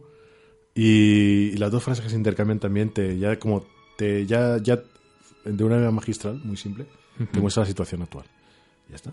Y después la escena... Venga, recre- recréate en la del baño, te dejamos el comodín. Venga, un poquito, que, que está deseando. No, hemos hablado antes de ella, pero me parece ma- eh, y apoya mi teoría de que ya, es eh, la historia en sí no es una recreación de no es una no no es lo que está pasando, sino que ya es una interpretación de los recuerdos de Gillis. Es las líneas de cómo se responden las réplicas, la manera tan fluida que tienen de responderse es como que ya estuviera preparado de antemano. Sí, aparte lo que te está Y- mostrando es como un claro, momento íntimo. ¿no? Claro, y crea y también es eh, que es curioso que juega con eso metiéndolos a los dos en el baño, porque los podría haber metido en una habitación, Hmm. pero igual eh, estaba la Jaya también por ahí detrás. Mm. Pero en, una- en un ambiente tan tan eh, escandaloso y loco como una fiesta, ellos se encuentran en un momentico de reclusión, están separados, ves al fondo a la gente y tal, y hay tal Hmm. Pero es química, muy- es hay muy tal íntimo, química ¿no? entre ella, entre ellos, que realmente, o sea, notas eh, ese eh, cómo empieza a, a germinarse, ¿no? Esa atracción que, que, que fluye de manera completamente natural. Sí, pero es que además está hasta en la misma forma en la, de entrar en el aseo. Mm. Es es súper natural, porque en ningún momento uno intenta cortejar al otro. No, sí, No, entran es de manera natural, forma claro. fluida Sí. Al, al aseo. ¿no? Es, la química entre, entre ellos es una pasada. Sí. Normalmente a las otras se entra de manera fluida. Eh, bueno, La, paréntesis. odi- la odiada. La odiada. Eh, Bueno, odiada. Tampoco lo vamos a llevarlo al, al extremo del odio, ¿no? Sunset es imposible. La, que menos me gustaría. La que menos me gustaría de, de Sunset. eh, se me ha hecho difícil. Es, eh, Es ya- muy difícil. claro, es, ya- es que es muy difícil. Porque realmente la, la película en cuanto a, a confección, ya, bueno, ya no hemos hablado de la, de, la- de- de la luz, de la cinematografía, pero, es cojonuda, es impecable. Las actuaciones son, son de 10. Entonces me ha costado bastante encontrar una escena que no me gustara. Eh, me sobró un poquillo el matón que acompaña a B de Mil, el ayudante, Sí. cuando... No sé, cuando está siempre por ahí en medio diciendo, ah, sí que los he hecho como... Que te entiende como que ya lo ha hecho varias veces y tal. Me pareció como un poco vulgar. Me pareció como un poco que no... Ya... Eh, ve, eh, de Mil, cuando ya te demuestra cómo es el cine en ese momento, ya has tenido como una transición muy elegante eh, con de manera de manera muy muy fina. Te ha mostrado cómo está el ambiente ahora mismo cuál es la realidad de Norma Desmond cómo están los estudios ahora mismo de Mil cómo la acepta y la trata de manera cordial pero no como un colega colega sino bueno como antiguos eh, amigos y tal. Ese matón me sobra. No, no aporta nada a la historia. Igual que el chico del foco, eh, bueno, el señor mayor del foco, aborta, eh, hemos dicho antes, no Eh, eh, crea a la estrella, ese trabajador. El trabajador de los El técnicos. matón no me aporta absolutamente nada. Claro, sí, es, lo que te has dicho. No es como que es de, de una manera muy elegante Mm. te ha mostrado el, el- el Hollywood Sí. del momento, Claro. el, el Hollywood frío del momento, y es como sí, como una parte un poquito más vulgar. Sí, no, es como rollo. ¿Por qué no metes un matón? Si a, a la gente les encantan los matones. ¿Sabes? Que es como las explosiones de Michael Bay. Michael, ¿por qué no metes un portaaviones Mete- también? mete los caballos, A la gente le encantan los portaaviones. Claro, claro. Pues no, ¿por qué no? Es igual que lo de los nazis. ¿Por qué no metes a un nazi? Si a la gente le encanta la cosa. ¿sabes? ¿Para qué? ¿Para qué metes un matón? No, tío, no lo haces. Bueno, Pablo, ¿cuál es la tuya? Pues mi escena favorita, eh, la que más me gusta de la película, bueno, me gusta muchísimo, es el momento en el que Gloria, o sea, Gloria, perdón, eh, Norma, se sienta en, en la silla de Demil cuando llega al estudio de Paramount y ocurren varias cosas que me gusta. La bueno, de mil la sienta en la silla. Bueno, Demil la invita a que se siente. Ella se sienta, ¿no? Y me gusta mucho por lo que sucede a su alrededor. Primero por ese micrófono que la sobrevuela y le mueve el tocado. Y ella le molesta, pero con mucha elegancia. Ella se, se ofende con elegancia, ¿no? En plan de, mira, eso que a mí me va a ensombrecer, a mí no me ensombrece nada. Eso por un lado.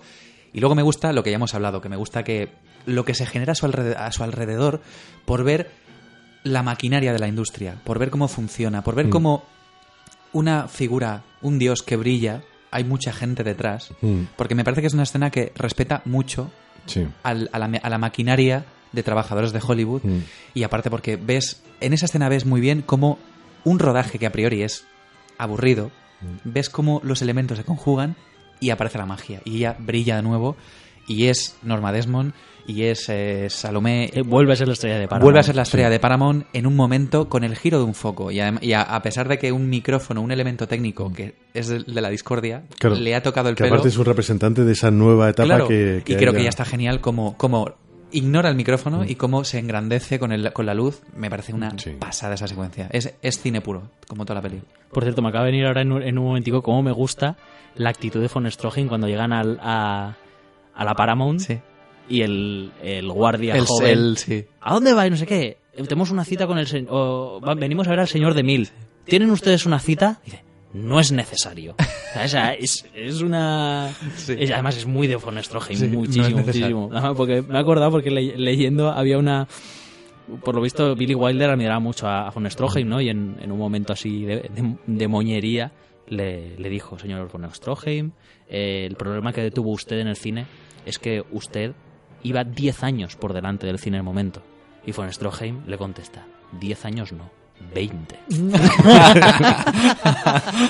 Eso es, muy, es, es Norma Desmond total, ¿sabes? Era, era un vacileta. ¿eh? Claro. Sí, pero podía serlo. podía Un máquina, por eso me, me gusta mucho esa, Que, por cierto, ese, momento de la película porque es puro Stroheim. Aparte que invitamos a los oyentes que por favor busquen fotos de, de, de Eric Mira, hay una foto que está de, militar. de oficial austro, austrohúngaro con monóculo que por favor os la colgáis en el salón de casa. Eso es genial, es genial. Bueno, ¿y tu escena odiada cuál, cuál es? Pues mira, escena odiada es que, mira, sencillamente es que yo no veo nada, ninguna escena mala en Sunset Boulevard, ninguna, pero sí he encontrado una cosa que siempre he anhelado y es el personaje de Betty, porque creo que el personaje de Betty podría dar muchísimo más como trabajadora de la, de la industria, en este caso como, como guionista, como actriz que intentó ser y no pudo ser, y como amante. Creo que, que Betty es un elemento muy bueno, que da mucho juego, pero que podría dar muchísimo más.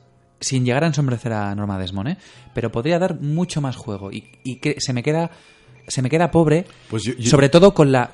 con lo, con lo, lo bien integrada que está. No, yo, yo creo que la cualidad que, que- la cualidad de, la, de, de Betty es que eh, eh, el amante, el trabajador, su papel tiene que ser así para no ensombrecer a, a Norma. O sea, dentro de la historia tienes a Norma que vive en ese, en ese mundo fantástico y ella es la realidad. La realidad, hoy en día nosotros hemos crecido pensando que el amor es una cosa fantástica y el primer romance va a ser como Pretty Woman buscando putas. Eh, todo, todo ese tipo de cosas. Y cuando te das cuenta del amor de verdad, consiste en otra cosa. Bueno, yo. Y- y- sí, porque y- además Betty, el- claro, Betty es una hija de la industria, porque Claro. ella te lo dice, dice, no, mi padre, mi- dice, No, segunda no, no, generación, dice, no, incluso de- de tercera. tercera generación. Claro. Dice, mi abuela era el- doble de no sé claro. quién, mi padre era el- y el- carpintero y, y el, yo claro, me he y el trabajo aquí. igual, el trabajo... El tío ese que inventó que el trabajo dignifica, ese tío no había trabajado. No. O sea, entonces, a lo que me refiero es que el trabajo, o sea, ella representa el escritor que, vale, tiene unas ideas y fuera de horario por la noche desarrolla esas ideas o los fines de semana. Porque cuando le dice a Aquiles que trabajen juntos, le dice, estaré libre por las tardes los fines de semana. Sí. Entonces, por un lado tienes tu trabajo, que no te dignifica y que estás haciendo lo Claro, que tienes es que el hacer. trabajo de correctora. Claro. Y por otro lado, eh, tienes tu tiempo libre en el cual lo dedicas a las cosas que quieres. Entonces, la relación que hay entre ellos y el trabajo que ella tiene en ningún momento puede mostrar No, yo lo que. Lo que más de lo que es. Es un trabajo normal donde ella gana el dinero que tiene que ganar y hace su trabajo y punto. La, la relación igual, la relación que tienen, eh, el milagro que tiene es que fuera de ser una cosa llena de ramos de rosas y fines de semana en hotel, no tiene nada de eso, pero sí que hay chispa entre los dos. Pero tiene que mantenerse ahí para que sea aún más fuerte por el otro lado Norma. Yo lo que digo, no, no estoy hablando de que necesito más, eh, más magnitud eh, por parte de Betty. Lo que, lo que, sí, Betty está perfecta. Lo único que digo es que me, me gustaría haber visto un poco más. Solamente eso. O sea, Betty es lo que tiene que ser y lo es muy bien. Una persona real, que no es Norma, que vive en una película constante. Ella es real, tiene un trabajo real, tiene un anhelo, t- tiene una, una frustración que no llegó a cumplir. O sea, no, no llegó a eso.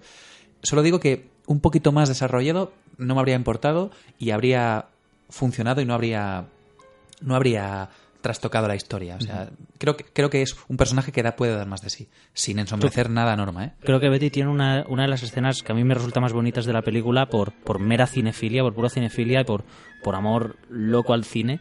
Y es lo que ella ama al cine porque ella se ha criado en el cine y cómo ella reconoce los decorados, no como, como, como decorados, sino como las calles de, de su Sí, infancia, donde ella se ha criado. O sea, ella se ha criado entre platós y para ella su mundo no es el mundo real, es el mundo cinematográfico. Y a mí eso me parece de, vamos, una declaración de amor al cine Sí. genial, porque en cierto modo es lo que, lo que yo siento y seguro que sentís vosotros, ¿no? Y es que el cine forma parte de vuestra vida y que tienes una idiosincrasia Claro. mm, debido a las películas que has estado viendo y a lo que ha influido el cine en tu vida, ¿no? Y. Claro. eso me parece una declaración de amor. De ahí que puedas estar un fin de semana de noche en los estudios de, de Paramount en una oficina pollosa repasando guiones. O, sea, yo me- empezaría mañana eso. No, o pero sea, es que, a ver, ta- toda, Me ha, hecho, pe- me ha hecho gracia porque toda la gente que no sea de Alicante de la comunidad valenciana no va a entender el término polloso.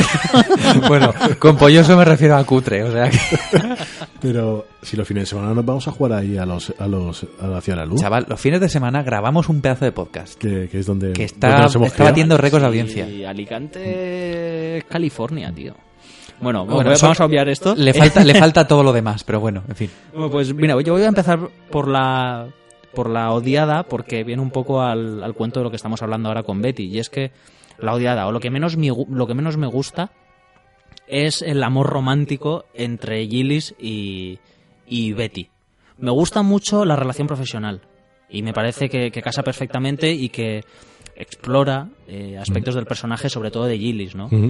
Eh, pero no sé por qué se enamoran.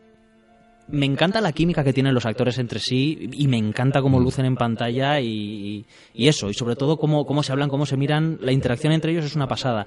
Pero lo que es la subtrama amorosa, Está un poco forzada, ¿verdad? eh, sí, es como, no sé, muy rápido. Bueno, lo puedes atribuir a que ella es una chica joven, dice que tiene 22 años y que ha sido ahí un...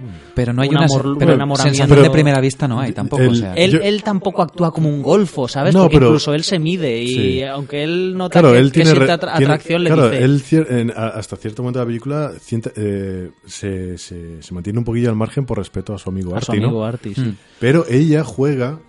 eh, un- a ver, ella en varios momentos de la película cuenta que ha leído cosas suyas y ha escuchado de él que es un, Sí, que es un gran que lo admira, ¿no? Él le dice que lo Claro, admira. entonces, es un- en pequeña escala es lo mismo que, que o sea, o- otra vez tienes una relación de, de fan y de, y, de, y de ídolo, que son entre ellos dos, ¿no?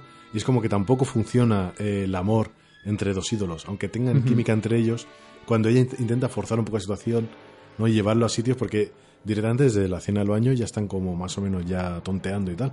Sí, vamos, en la cena del baño se libran del beso o porque entran las dos pavas estas. Y tampoco las, les frena mucho, No, porque, no. porque, porque Ya, Artie está que- por ahí que- más que- bien. me parece- que muy me- American Pie, ¿no? Ese, ese momentico, ¿no?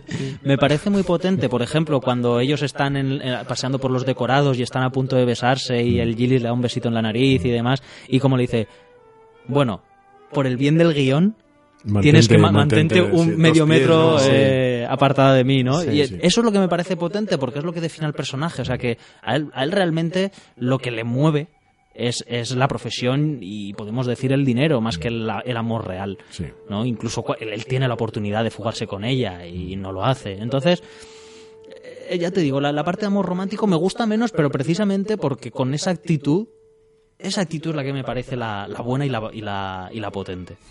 Pero bueno, eso es lo, lo, lo que menos me gusta dentro de algo que... joder, Que es, es, es que es una obra imposible tan que no sea increíble. ¿no? redonda. ¿Y lo mejor? Y, y mi escena favorita es algo que ocurre en la película y fuera de la película, pero... Y, y me explico ahora. El momento en el que están en eh, Gillis y, y Norma en casa y, y proyectan la reina Kelly, la están viendo, ese momento que ella se, se entusiasma y se pone de pie, ¿no? Y el foco de la luz le está dando en la cara, ¿no? Se puede parecer un poco el, el momento obvio, ¿no? Como que el, el- el cine, su cine impregnándola a ella y demás. Pero a mí lo que me interesa es lo que no se ve de ese plano, pero que intrínsecamente está, que es lo que está fuera de, fuera de cámara. Y es que mientras que la luz le está dando a ella, realmente lo que se está proyectando en la película sería su sombra, ¿no? Sí. Y me parece que define, define muy, muy, muy bien el, vamos, el personaje de Norma Desmond, ¿no? Que es la sombra de una estrella. Entonces, ese off me encanta. Me encanta. En la casa no hay ningún espejo, ¿no? Sí, Sí. sí, de hecho hay bastante juego de De hecho, sí. ¿eh? Hay Ah, es bastante- verdad, es sí, verdad. sí, sí, sí. vale, vale, Sí. no estaba- Hay Esto bastante- cuando, ella, sí. cuando ella se ha Sí, cortado las cuando se ha cortado venas, las venas, y- y O cuando- Gillis. ella sube las escaleras también. hay O cuando se. Y quita además las... que hace mucha referencia no a la pantomima, ¿no? Cuando ella monta otra escenita, Sí. se les ve a ellos reflejados en el espejo Sí, constantemente. claro. O cuando ella sube a, y se quita a por Gillis y se quita las cintas estas sí. de la cara del, del, del tratamiento que se ha hecho de belleza. Sí, sí, sí, sí, sí que hay bastante juego de tratamiento espejos. es ¿eh? brutal, ¿eh? Es sea, después Es como montar a Robocop de- de- desde ¿eh? Es El- el- brutal. claro, tú dices, joder, qué, qué guapa la escena de Rocky cuando entrena en la nieve, ¿no? Pero nada que ver con... Un momento, eso ya estaba hecho. Lo que no sabía- Estaba hecho en el crepúsculo. Lo que no sabía, ¿sabes? Lo que pasa es que faltaba el temazo a los 80, pero eso estaba. O sea, Ya tú coges tal cual, le pones. Le Coge pones la banda sonora de Survivor. ¿eh? Claro, claro, coges a Survivor, le metes a, le metes a, a Drago ahí entrenando y ella preparándose. ¿Qué le hemos hecho esto a Sunset Boulevard? Po- ¿Podemos hacer un montaje de esto y colgarlo en Facebook? Claro, yo, yo lo hago. Bri- Brigitte Nielsen ahí con la calculadora, o sea, to, to, to, to, to, y la rey entrenando. Ganando, Claro, claro. perdiendo kilos, ¿no? Claro. Bueno, eh, creo que ha quedado bastante claro que es una Un obra peliculón, maestra. sí, una obra maestra. Mm, Creo que no nos hemos equivocado al elegirla como primera película, digamos, del cine clásico. Por, es una definición que no me gusta demasiado Ah. porque no sé muy bien a qué se refiere, pero bueno, de lo, del cine anterior a los años 70, por decirlo alguna, de alguna forma.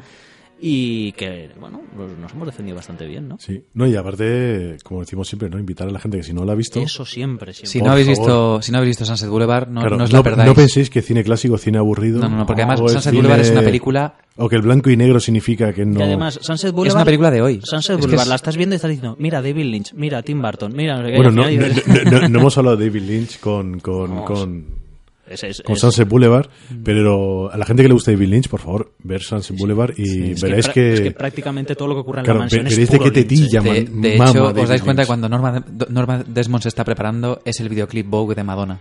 Es brutal, que también dirige David Lynch. O sea, es brutalísima. Muy Es, muy, muy chulo, de, sí. de todos hay- los ejemplos que podéis coger de David Lynch, Hombre, has cogido el videoclip de Madonna, cosa, el videoclip de Madonna es una pasada, ¿eh?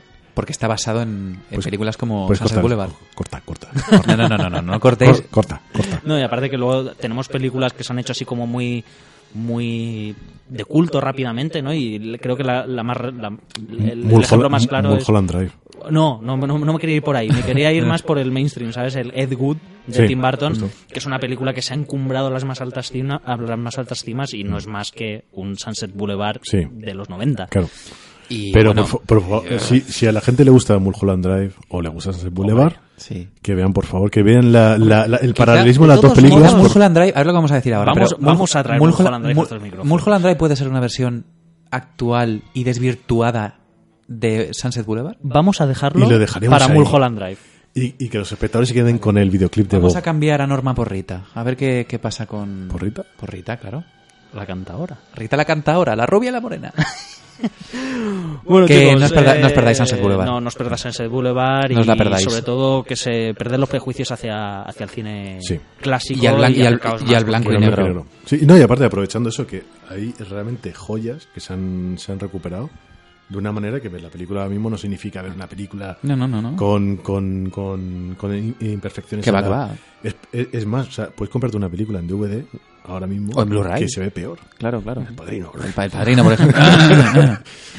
De hecho, creo que lo, lo que ocurre con el cine clásico es lo que le ocurre a, a Gillis con Norma Desmond, ¿no? Que una vez que lo conoces y una vez que te invita a su casa, te es muy difícil alejarte de, Bueno, de- y trama. es que una pitillera de oro. y una pitillera de oro. Una pitillera de oro. mucho. ¿Sabéis qué me pondría yo?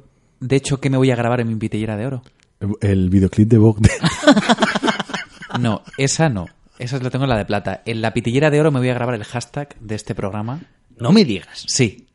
Este hashtag que es increíble y que es tal que de- hashtag DS, DS, Kulen. no, DS Sunset, no le hagáis Sunset, caso. Sunset escrito Sunset. Sunset, sí. Y DS. bueno, recordar que estamos en Instagram, que estamos en Twitter, como... En eh, Facebook. eh, eh, sí, pero espérate, que iba a decir... bueno, bueno. el- Bueno, pues que vamos por escala de importancia. Ahora mismo el Instagram es lo, lo- lo más. Claro. Twitter, Facebook está perdiendo ya. Facebook sería ahora como la, la norma Desmond de las redes sociales. Claro, Así Fe- que- Facebook sería Norma Desmond, ¿no? claro, y Be- Betty sería Instagram. O sea que estamos tanto en Norma Desmond como en ¿Y Betty. Gillis? Sí, eh, Lo, lo estamos dejando todo muy fácil para que la gente nos encuentre, ¿eh? Sí, volvamos a ser serios. Bueno, Eh, nos Pablo, podemos poner Pablo, en, en. Twitter y en Instagram como... Como eh, doble sesión, PDC. Muy bien. ¿Y el hashtag Eh, de este programa? ahí. Me he quedado así, me, que me mirando los dos. Y el hashtag, hashtag DS Sunset. En Facebook nos podéis encontrar como doble sesión o doble sesión podcast y nos podéis escribir a Doble sesión podcast. podcast arroba gmail.com, ¿vale? Os recordamos que tenemos los micrófonos abiertos. Os tengo que decir que casi, casi tenemos unos audiocomentarios para este programa. Pero eh, las personas en cuestión han tenido problemas logísticos y no me lo han podido hacer llegar. Pero bueno, poco a poco, poco Claro, a claro. poco. Vamos solucionando. Eh, tenemos los micrófonos abiertos para lo que no queráis decir, vuestra escena favorita, la que menos Claro. os gusta, algún matiz, alguna anécdota, cualquier cosa que nos queráis decir. Eh, y bueno, y siempre nos lo podéis enviar escrito y nosotros lo leemos aquí. Lo leemos y todo. Y, Traemos a Mari Carmen y sus muñecos Por para eso. que imite vuestra voz. Por eso. y- Mientras Pablo baila el bow. Y también podemos ver la- las críticas, las, las grandísimas críticas a Simón, las alabanzas a Rafa y a un servidor, en fin, Claro. todo eso. Bueno, y nos hemos ajustado a las dos horas. Esperemos que esto también os guste mucho y esperemos Claro. mm, poder mantenerlo lo máximo posible. Y bueno, Y bueno, en homenaje a Norma Desmond, no dejéis nunca de ver cine. Y de hacer planos en piscinas. Eso desde luego. bueno, chicos, nos vemos en el próximo. Señores, un placer. Sí. Hasta la próxima. Hasta la próxima.